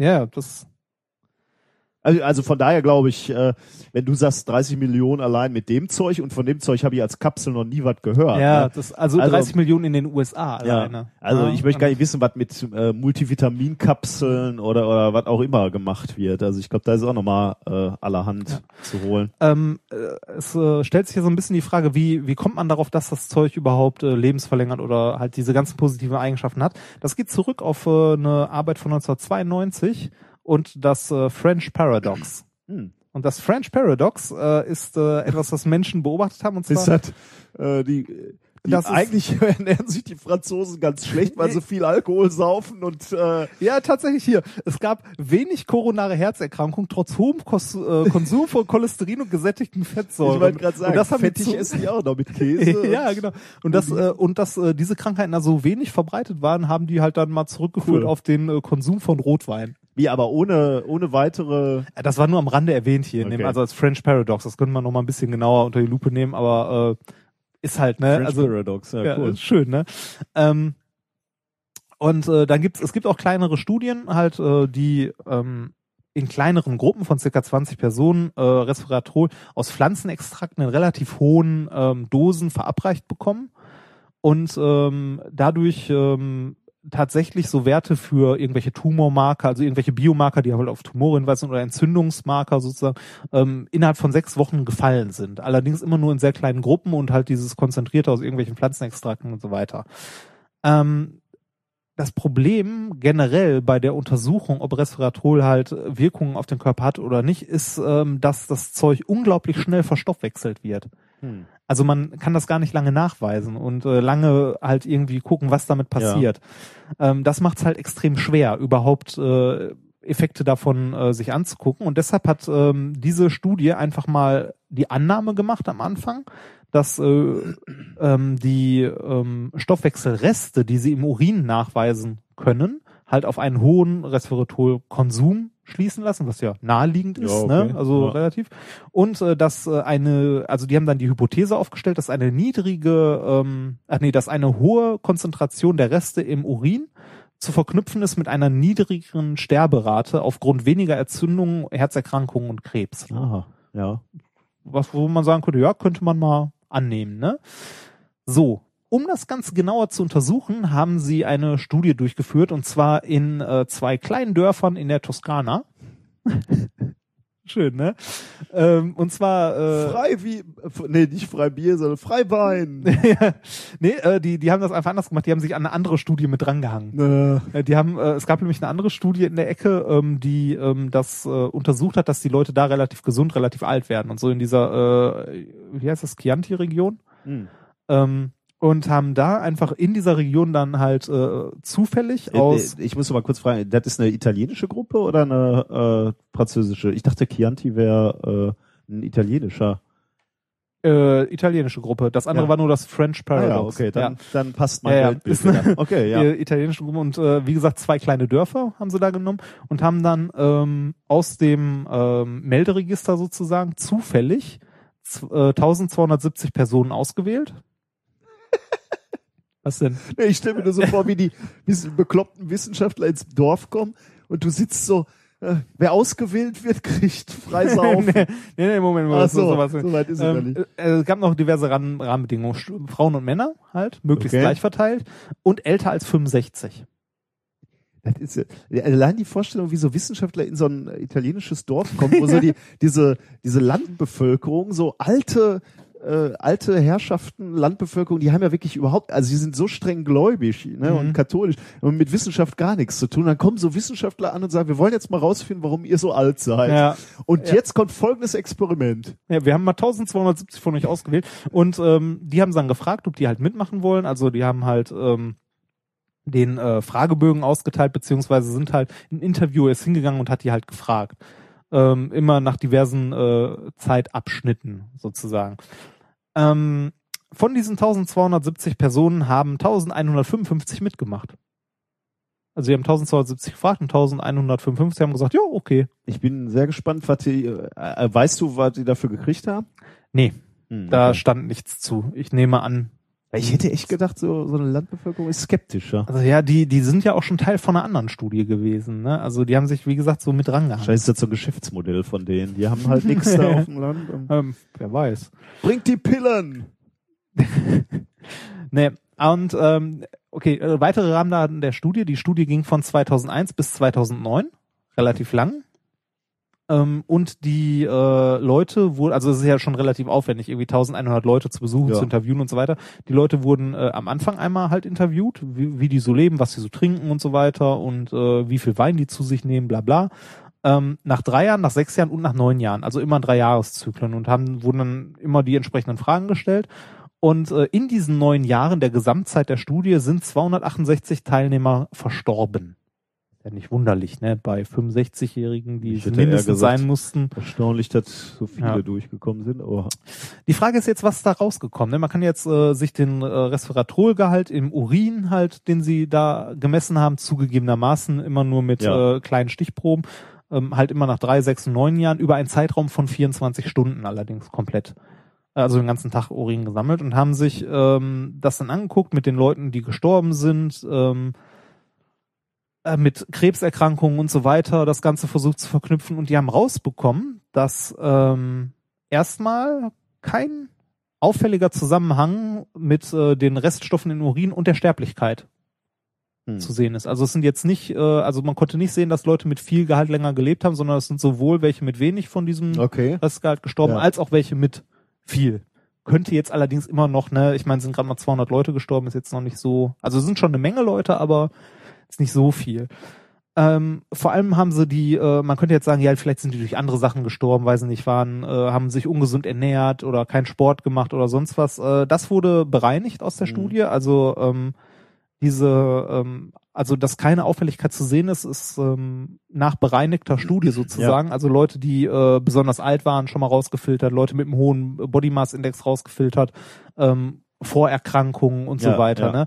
Äh, Alles raus und konnte da schon mal keinen Zusammenhang feststellen. Und noch viel schlimmer sozusagen eigentlich, man konnte auch keine Auswirkungen des Weinkonsums, äh, beziehungsweise halt dunkler Schokolade oder was auch immer, ähm, also dieser Rückstände und ähm, der Tumormarker beziehungsweise der Entzündungsmarker Hm. sehen. Also es hat schlicht und einfach keinen Einfluss. Null.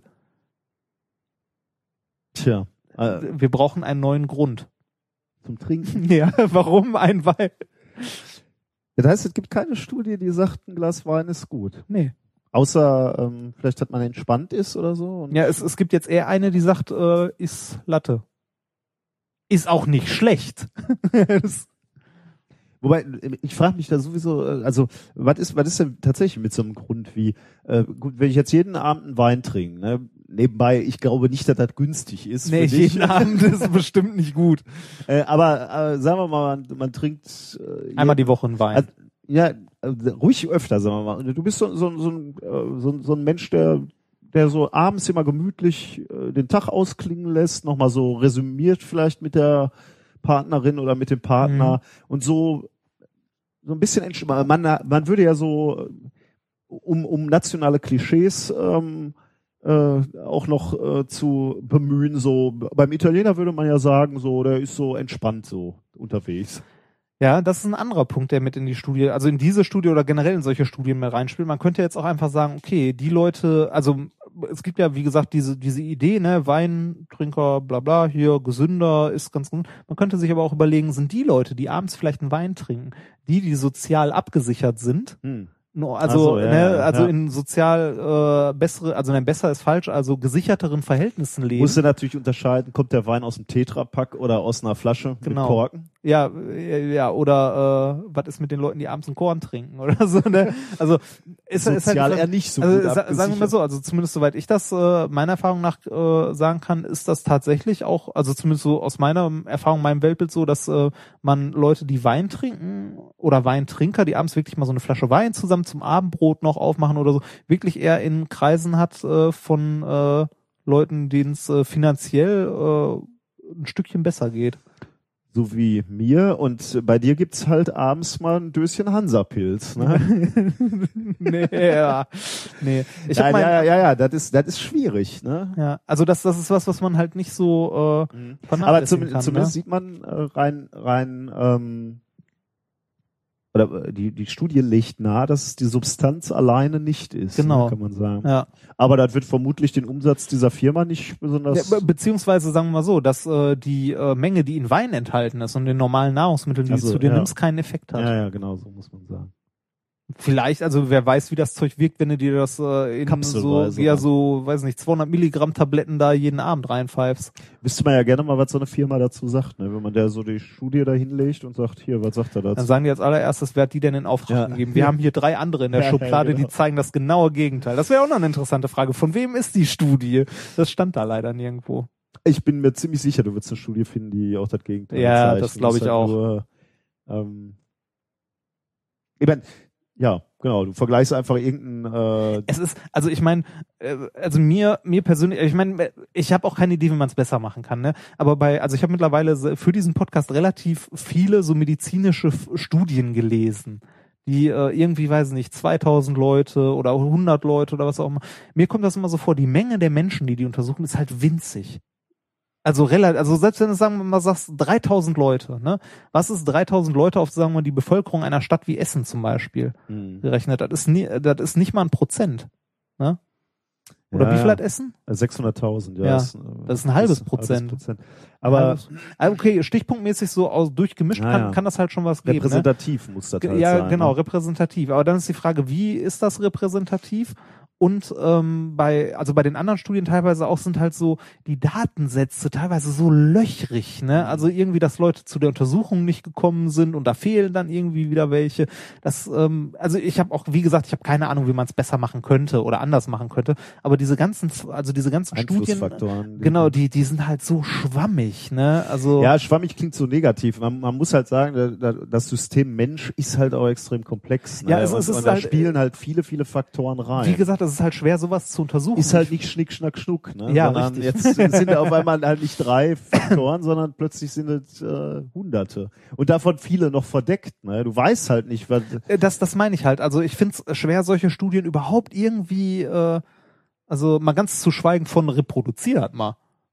Ja, das ist halt, du siehst eine Tendenz oder eben keine Tendenz. Ja. Das ist genau die Frage. Jetzt, jetzt liegt da, dieses Paper liegt jetzt vor dir und jetzt ist die Frage, was lernen wir da draus? Lernen wir jetzt grundsätzlich daraus, Wein hat keinen positiven Effekt? Nee, weil wir haben jetzt ja gerade angefangen, Ja. darüber zu diskutieren.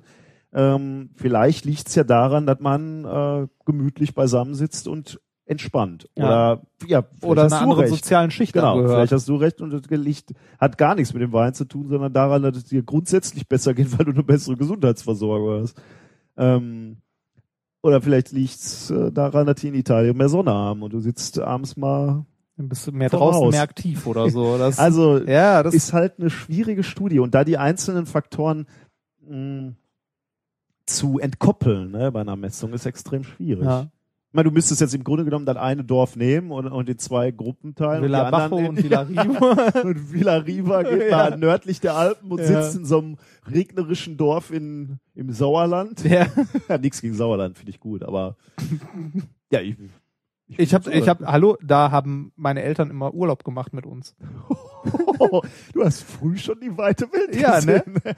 Aber wir haben auch, äh, wir sind auch regional geblieben. Ich bin das erste Mal geflogen, als ich, äh, weiß ich nicht. mit mir nach Indien, nee, nee, nicht ganz. ne? nee, das war das zweite Mal, glaube ich, dass ich geflogen bin.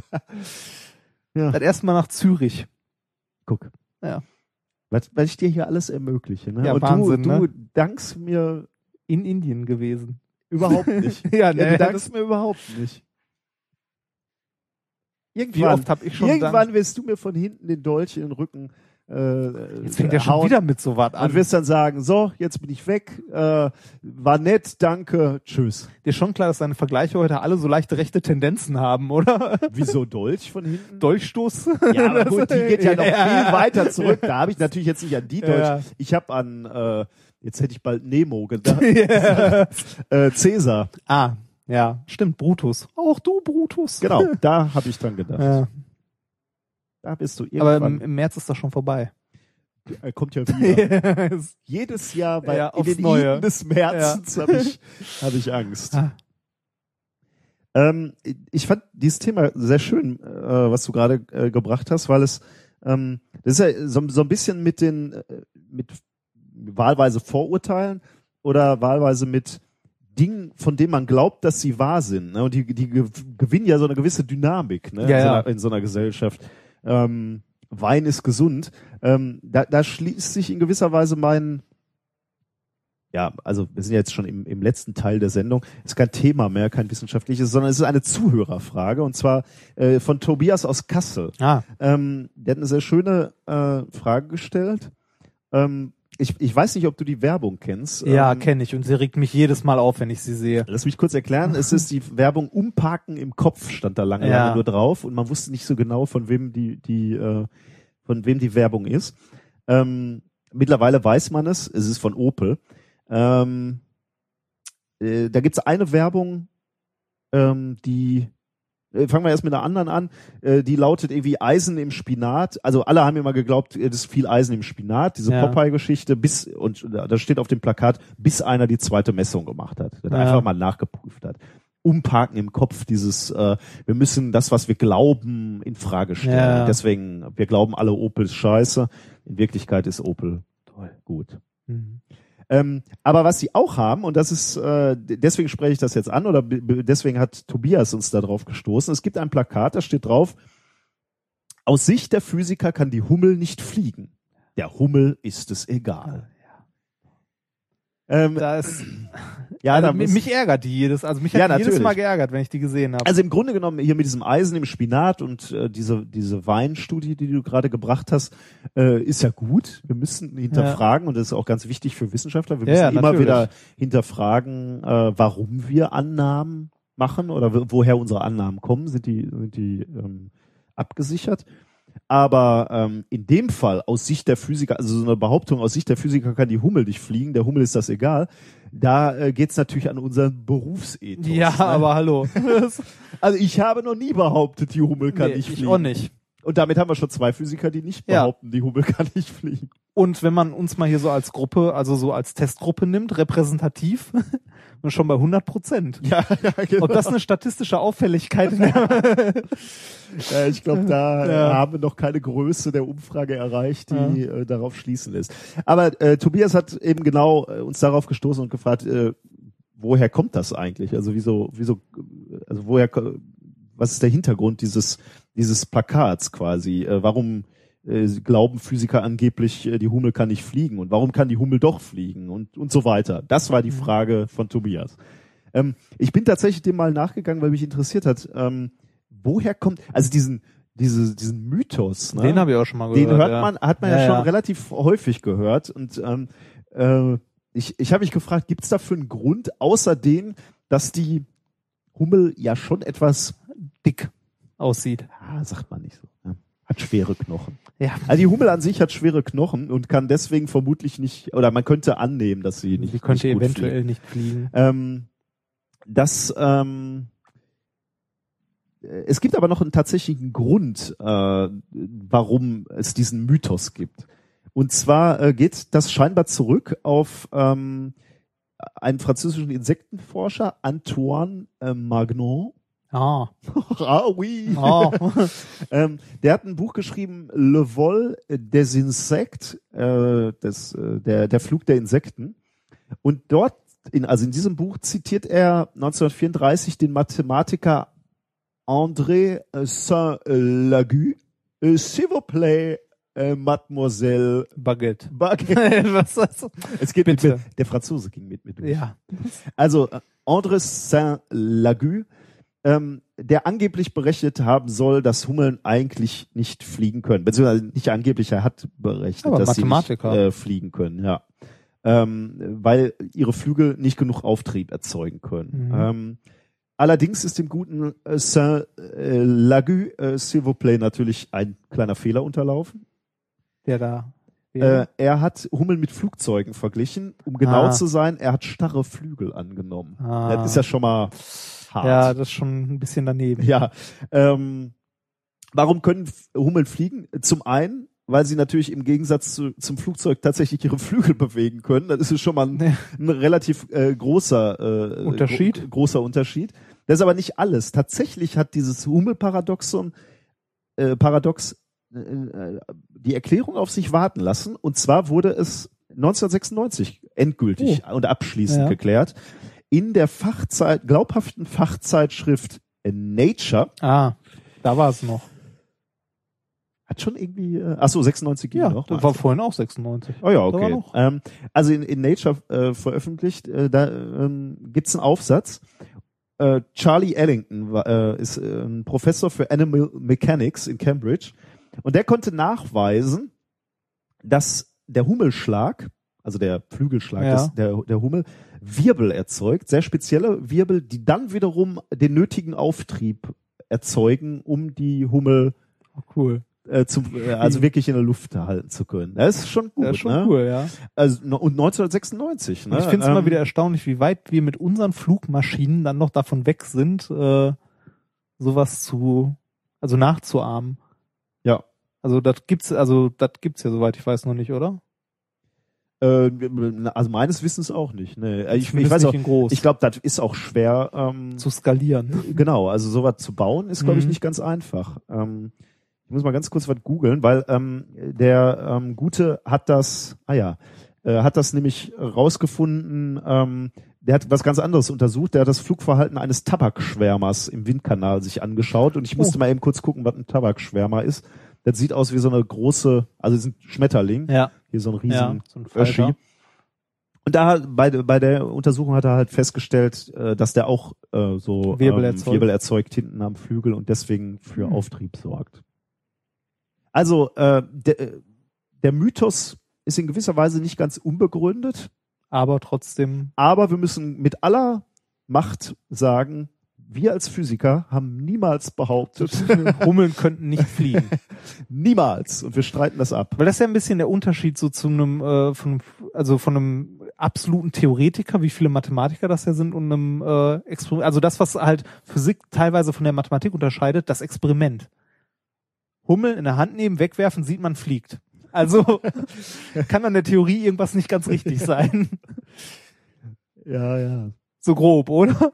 Wobei ich, ich weiß gar nicht, in welchem Buch ich das mal gelesen habe, ähm, vielleicht weißt du das noch, äh, ist, glaube ich, auch ein relativ berühmter Autor, beziehungsweise ein berühmtes Buch, äh, wo es hieß, vielleicht war das sogar Douglas Adams, irgendwann stellt die Menschheit fest, dass Flugzeuge nicht fliegen können und in dem Moment fallen die alle vom Ja, das Himmel. kann sein. Ja. Äh, und man hat ja wirklich manchmal, wenn man in so einer Blechkiste sitzt Denkt man sich die so, anguckt und denkt, warum? warum? Ne? Also dieses allem- schwere Ding. Ich denke mir jedes Mal vor allem, wenn ich in so einem Flugzeug sitze, so wenn das abhebt und sich die Flügel so durchbiegen, denke ich mir jedes Mal so. Also äh, überhaupt auf so eine Idee zu kommen, zu sagen, also diese dicke Hummel, das kann doch nicht gehen. Äh, und Das, der, der Herr Zimni sagt ja auch mal, er ist der festen Überzeugung, dass die Hälfte aller physikalischen Gesetze nur gelten, weil niemand sich getraut hat, die nachzurechnen. ja, ja, so ein bisschen so. Ne? Die Welt ist Ja. halt so, wie wir glauben, dass sie ist quasi. Ne? Und solange wir da, äh, solange wir das hinnehmen, Läuft, ne? auch so sein. ja, ich habe noch, äh, wir nähern uns wirklich bedrohlich dem, Dem Ende, Ende. aber ich habe äh, ich habe noch einen Rant zu machen. Ja, habe ich schon gesehen. Finde ich auch berechtigt. Ich bin, äh, ich musste nämlich feststellen, ähm, die dass, der, Schlagzeile auch gelesen. dass der Mond ja. eine bessere Internetverbindung hat als der Stadtteil Gelsenkirchens, in dem ich wohne. ja. ja. Äh, Guck mal, da bist du doch ein Stück weiter draußen als der Mond. ja, so fühle ich mich auch manchmal hinterm Mond. Ähm, äh, Wissenschaftler äh, von NASA und, und vom MIT haben nämlich mal äh, versucht, eine ordentliche Breitbandverbindung zum Mond zu legen ähm, und den, den Mond quasi mit, mit Internet zu versorgen, damit die nächsten Mondreisenden da auch äh, ja, Facebook checken können Ja, oder was, was so Astronauten. Twittern, ja. Ja. ja. Ja, Also man will ja dabei Ja. sein. Ähm, die Daten werden tatsächlich erst am 9. Juni auf einer Konferenz gezeigt, aber es gab schon mal so eine Vor Vorabpresse, ähm, Pressemitteilung. Was die gemacht haben, die, die haben vier äh, Teleskope in New Mexico benutzt, ähm, äh, um äh, ja im Wesentlichen Laser auf ein ähm, auf einen Satellit, der auf einer Umlaufbahn im, äh, im Mondorbit ist, zu richten Mhm. und darüber halt eine Internetverbindung zu etablieren und halt Daten zu verschicken. Ähm, warum vier Laser? Ja, weil die Laser eben durch die Atmosphäre gehen, die stehen Mhm. halt auf dem Boden und dadurch, dass du vier Laser benutzt, hast du eine relativ hohe Wahrscheinlichkeit, äh, die sind synchronisiert, dass wenigstens ein Laser gerade diesen Ja. Satelliten trifft. Aber ähm, die, äh, denen ist es tatsächlich gelungen, ähm, Was für eine Datenrate? knapp 20 äh, Megabit pro Sekunde zu Och, übertragen. das ist doch schon ordentlich. Das ist mehr, wie gesagt, Mehr als du hast. das reicht, um einen Film zu streamen. Das äh, habe ich auch gedacht. Also, äh, wenn dir langweilig wird, für Netflix reicht. Ja. Es ist die Frage, ob das auf dem Mond verfügbar ist. Netflix. Ja, Der Mond ist ja wohl Amerikaner, ja oder? stimmt auch wieder. Ja. Also von daher, bess äh, die können bessere Filme gucken als wir hier. die Frage ist, welchen IP-Bereich hat der Mond? Frage über Fragen, ne? Ja, da wird's noch mal richtig Ja. äh, internetjuristisch interessant. ja.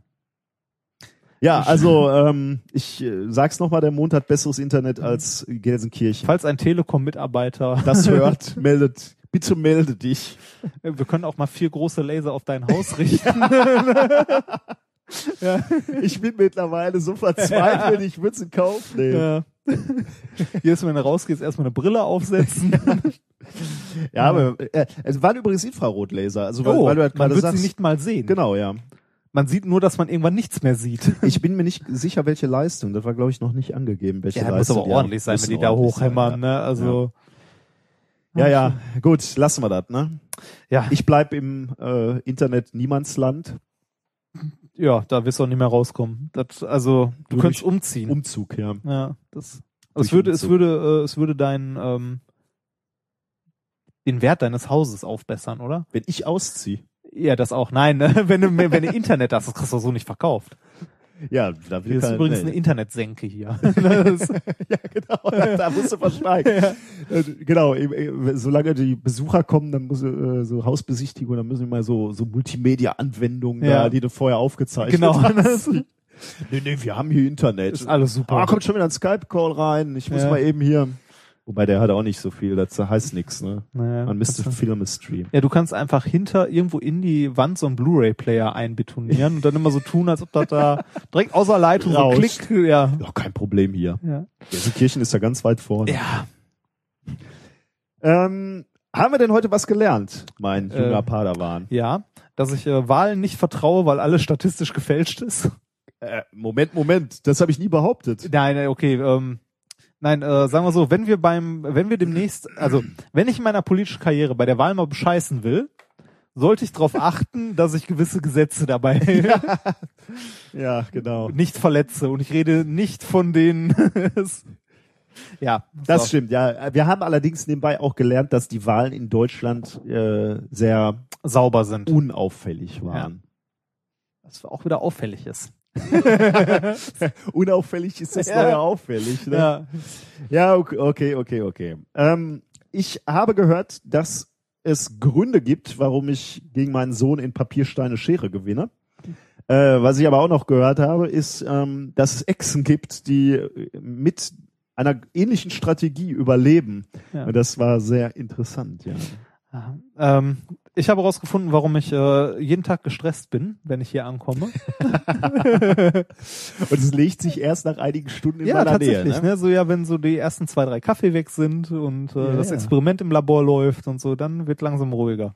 Deswegen trage ich meine T-Shirts auch immer ein bisschen länger. dieser, dieser Geruch der Angst. Ich, ich, ich warte noch darauf, dass ich irgendwann bei mir mal den Schrank aufmache und da so ein altes T-Shirt drin legen sehe und so denkst so, ah. Sehr schön, ja.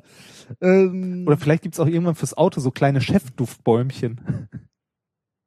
ich wüsste ja, Ein Wunderbaum. aber das wird wird jetzt ein bisschen eklig. Ja. Ja, sehr. Ähm, ja, ich habe natürlich noch äh, gelernt, ähm, dass ich dringend einen neuen Grund brauche, warum ich mir abends immer den Tetrapack Wein reinschraube. ich kann es nicht mehr mit den weniger Herzerkrankungen. Schatz ist gesund. rein. Ach, mach noch einer auf. Trink noch eine mit. Ach, Ah, ich jetzt singt er schon wieder. Ja, Ja. und wir haben natürlich noch eine Rakete starten lassen. Oh ja, die, ja, die war großartig. Ein kleines Highlight. Ein kleines ist gut. Können wir gucken, was wir an Silvester in die Luft jagen. Stimmt, da müssen wir eigentlich einen drauf, draufsetzen. Ja. Ne? Ich möchte, also jetzt sind wir wirklich äh, am Ende. Ähm, wir machen noch ein bisschen Hausmeisterei. Ähm, ich möchte nochmal darauf hinweisen, und das kommt fast ein bisschen spät vermutlich, weil ähm, die Sendung wird morgen, Abend? Genau, also äh, genau. Also heute, äh, vorausgesetzt, ihr hört diese Sendung an dem Tag, wo wir sie publizieren, Ja. äh, dann treffen wir uns heute Abend. Habt ihr heute Abend eine Verabredung mit uns? Um wie viel Uhr war das nochmal? 19 Uhr, 19 Uhr. in Essen im Unperfekthaus. Unperfekthaus, ja. Aber wie, wie passend eigentlich, ne? Ja, ne? Methodisch inkorrekt sich im Unperfekthaus. Unperfekthaus. Finde ich auch sehr schön. Das war mir gar nicht Ja. so bewusst. Kannst du mir noch mal sagen, ähm, da, äh, beim Unperfekthaus gibt's doch sowas wie einen Eintritt oder sowas? ne? Genau, Unperfekthaus funktioniert so, äh, du zahlst einen Eintritt, der äh, irgendwie gestaffelt ist, so irgendwie für eine Stunde, für drei Stunden oder für den ganzen Tag. Äh, je nachdem, wie lange du da bleibst, aber in diesem Eintritt, der relativ gering ist, ich glaube für äh, den ganzen Tag sind es, glaube ich, neun Euro oder acht Euro oder so, sind alle Getränke außer alkoholische Getränke mit drin. Das heißt, äh, Kaffee äh, in allen Variationen, Softdrinks. Ne? Kakao in allen Variationen, genau. Äh, in diesem Haus stehen überall verteilt Kühlschränke rum Mhm. ähm, mit halt ähm, so Fanta, Wasser, ähm, Malzbier auch, äh, so viel man trinken kann Ja. und äh, das halt alles mit drin. Äh, guter Und Hinweis. Internet auch. Ah, stimmt, ja. Ja. Fa- Falls wir langweilig wären. Ne? Richtig. In dem Zusammenhang bucht man am Anfang erstmal so diese Stunde mit uns, weil äh, viel lang, länger sind wir nicht unterhaltsam. ich glaube auch nicht. Äh, nein, aber wir, sind- wir sind ja auch nicht alleine da. Äh, zum Glück haben wir noch Leute, die wirklich was zu erzählen haben, nämlich die Jungs vom äh, Omega Tau. Äh, sorry, ja, natürlich. Jungs Den, den Jungen und das Mädel. ähm, vom, vom, ähm, äh, vom Omega Tau Podcast, auf die wir uns ausgesprochen freuen. Also Nora kennen wir ja schon, aber Markus eben noch nicht. ja, ich Ähm, bin auch sehr gespannt. Ich freue mich da schon drauf. Ähm, also, äh, um, um das nochmal mit einem Datum, dieses äh, geschwurbelte heute, bringt ja keinem was. Dritter Sechster. Ja, in Essen. Genau. Also, wenn ihr jetzt gerade im Auto sitzt äh, und in Richtung, weiß ich nicht, fahrt, dreht um. Genau, auf der. Autobahn. Dreht um. Äh, genau. Ähm, ich äh, wollte noch darauf hinweisen, dass ich eingeladen wurde auf einer äh, Konferenz nochmal ähm, mein äh, Quantencomputer Diamantkram vorzustellen, äh, Oh. was, was ich auf der Republika schon erzählt habe. Und das äh, darum geht es eigentlich gar nicht so sehr, aber ich wollte auf diese Konferenz hinweisen, weil die äh, ganz interessant ist. Ähm, ich muss das hier mal gerade öffnen, um dir das vorzulesen. Äh, das, äh, die dürfte dich nämlich auch interessieren. Ja, super. Und ich kann nicht hin. Ja, Was soll das denn? Äh? Ähm, Du hast dann wahrscheinlich nur eine Karte bekommen, ne? Ja, natürlich. Ich, ich wurde gefragt, ob noch jemand mit will und dann habe ich gesagt, ja, mein Doktorand würde gerne, aber der muss. Der soll, nee, das ist. Ähm, das ist die E EHSM 2014. Äh, EHSM steht für Exceptional Hardware Software Meeting. Ähm, ich äh, sag dir mal gerade, wo es worum es geht. Ähm, äh, collaboration between open source and research communities empower open hardware to explore new grounds and build devices that are not just CNC plastic extruders. The first edition, äh, warte, lass ich mal weg. Ähm, ja, also äh, der, der Grundgedanke ist Open Source Wissenschaft und Mhm. Open Source. Ähm, du kannst noch mitkommen, weil ähm, ist am Wochenende. S- Wann?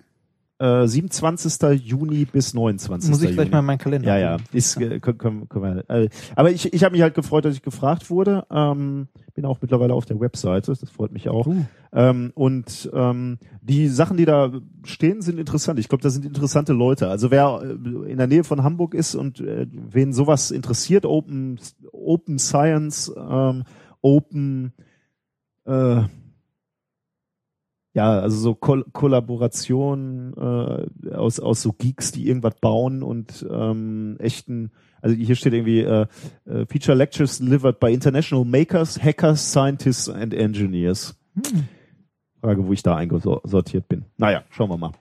Äh, also das ist interessant, kann man sich mal angucken. Äh, wir, die, der Link zu dieser Konferenz kommt in die Show Notes.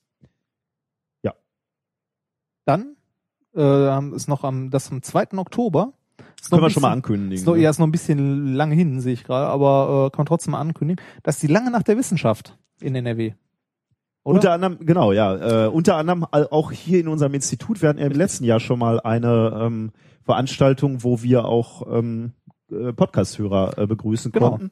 Ähm, und äh, da ist eben, wie gesagt, die lange Nacht der Wissenschaft und die ist äh, toll. Also ich, ich, ich finde die großartig. Ich war vor äh, einigen Jahren mal, ich, ich bin mir nicht mehr ganz sicher, wie die hieß. Ich glaube, die hi- hieß damals die lange Nacht der Technik, aber ich bin mir nicht mehr ganz so äh, sicher. Äh, und das war ganz toll. Da war ich unter anderem hier mitten in der Nacht in so einem Nachbarlabor äh, und wir haben hier so ein ähm, äh, so ein wie heißt dieses Inhouse? So, so, Ja. da, da sind so Sicherheitstechnik und Beleuchtungsanlagen drin. Äh, da war ich zum ersten Mal in meinem Leben drin. Äh, und das war eine, ein richtig tolles Erlebnis. Also ich finde das irgendwie äh, an sich schon so vom Feeling toll, wenn du nachts irgendwo so im Dunkeln äh, durch so Institute läufst. Ähm, dann begegnest du halt eigentlich Menschen, die gerne ihren Job machen, weil sie da halt mitten in der Nacht noch stehen genau. und da, darüber reden. Unbezahlt. Ja, genau, unbezahlt. Ähm, das, also das fand ich schön. Äh, das, also die Stimmung ist irgendwie äh, ganz, oder äh, war da ganz toll. Und deswegen ähm, äh, freue ich mich da richtig drauf, dass wir auch mitmachen, wir beide. Ja. Also wir werden unter anderem, wozu wurden wir verdonnert? Äh, Im Labor ein bisschen erklären. Also unser, unser Labor ist halt offen, acht Stunden insgesamt. Genau, und ja. einer von uns wird immer da stehen und ein bisschen was erklären, was wir da so machen. Man kann sich die ganzen Anlagen angucken und erklären lassen, wofür, also womit wir Steuergelder verbrennen und so weiter. ähm, dann äh, wurden wir gefragt, äh, Science Slam Vorträge. Genau, wir halten unsere Science Slam Vorträge, Genau. wobei wir die nicht so ganz starr wie sonst zehn Minuten, be- beziehungsweise du hältst dich ja eh nie an Was heißt hier Zeit. nie? Also Ähm, ich kann das auch in zehn Minuten. Äh, Schon mehrfach bewiesen. Nein, Entschuldige, du bist natürlich wirklich der Profi Ja. Ah, da drin. Also du, du kannst dich natürlich an die Zehn.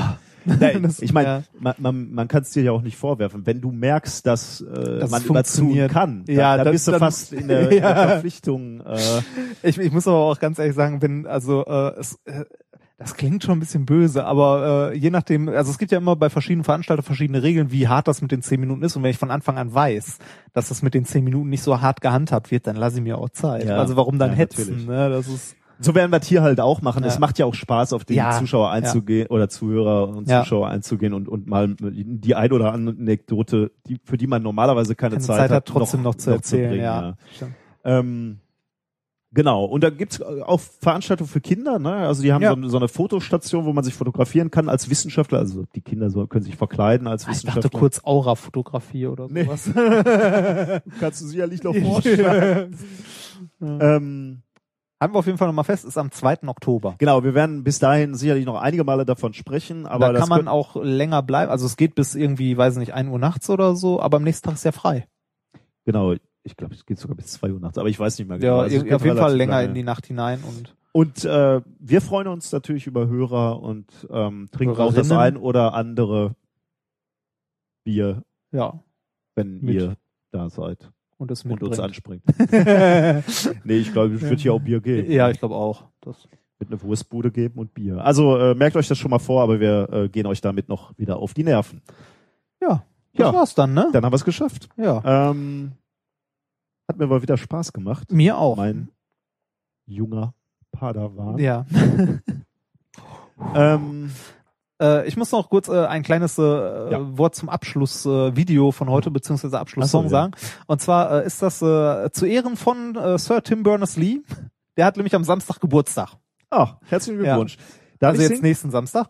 Äh, und das Lied ist eigentlich, da äh, also äh, entschuldige, nein, darfst du nicht. ähm, das Lied ist äh, auch nicht auf unserem Mist gewachsen. Ich finde es großartig und das ist nämlich äh, das eigentlich immer das Outro vom äh, Chaos Radio. Die benutzen das immer am ganz am Schluss und äh, daher kenne ich es auch, fand es großartig und habe mir gedacht, das könnten wir auch mal benutzen. Das ist ein bisschen nerdig, aber schön. Ich, ähm, Das heißt Website. ich bin sehr gespannt. Ja. Ja. Wir hören uns in zwei Wochen wieder. Äh, wobei, äh, für dich hat das, also für die Hörer hoffentlich und äh, mit Sicherheit, ja eigentlich mit Sicherheit nicht, aber für dich hat, äh, gibt es eine Besonderheit. In zwei Wochen, Ja. und jetzt stehe ich schon auf, spielt Deutschland bereits in der WM gegen Portugal. Ist Ja. das erste Spiel der Deutschen. Am Montag? Das Ah. werde ich schauen. Äh, deswegen werden wir erst am Dienstag aufnehmen, aber das ändert für die Hörer nichts. Wir schieben es dann am Dienstag raus. Meine Kehle wird dann vermutlich noch etwas rau sein Ja, vom Brüllen. vom Grölen. Ähm, aber mein, meinem Spirit wird das kein Abbruch. Kommt drüber, an, wie das Spiel läuft. Stimmt, ne? ja. Wenn wir verloren haben, werde ich äh, traurig. Grillst du eigentlich? Ich bei dir grill, zu Hause ja. aber an nicht, deinem nicht, Luxusgrill? nicht das Spiel, ne? Das Spiel nicht. Wir, wir im Freundeskreis Ach, verteilen wir rotiert. immer die, äh, Hm. die Austragungsorte. Hm. Ich habe ähm, die USA gezogen. Da habe ich gedacht, ich könnte mal zum Schnorren kommen. Du, kann, du kannst ge gegen das USA, äh, also gegen USA kannst du kommen. Ich werde ähm, ist schön. Burger grillen. oh ja, da kommen wir auf jeden Fall. das, Ja, gut. Okay. Dann war's das. In diesem Sinne ähm, mache ich dieses Video an. Bis in zwei Wochen. Macht's gut. Na? Ton? Wird, Ah, You know how all those bad Oh boy my rappers God. claim hör mal rein, das ist echt gut. Ja, ich bin gespannt. and how many 40s they smoke and how many women they've kissed with at the same time. But you see, I'm addicted to something else. It's not about fancy cars or bling bling, unless it's a glitter animation. I've seen more websites than any lousy ass browser. I've clicked more than Douglas Engelbart. I'm as bossy as Bowser. Don't even remember all my email addresses. And I've got more screen names than Sleepy's got mattresses. I need the internet like Whitney Houston needs crack. If you feel the same way, let me see a delicious this track.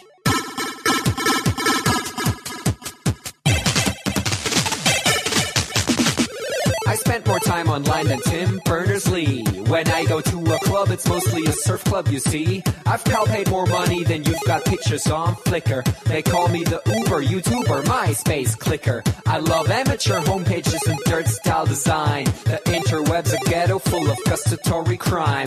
Cross your fingers, make your hand look like a W and holla website.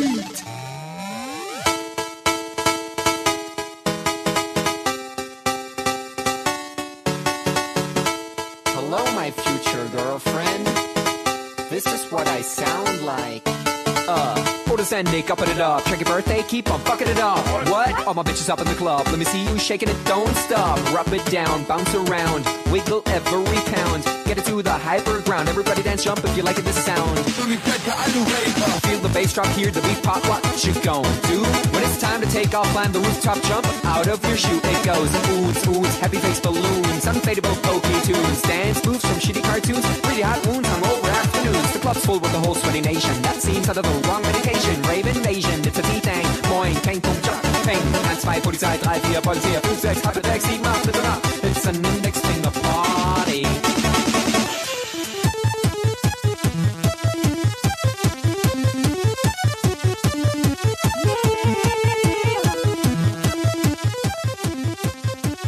Yeah. Come on, our users holla website. Holla website.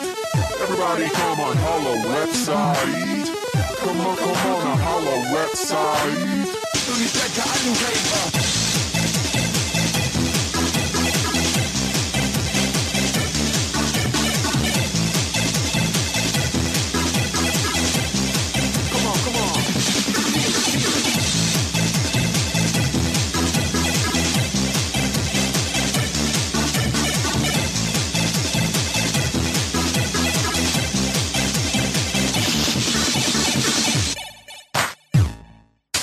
Forget I'm in your extended network.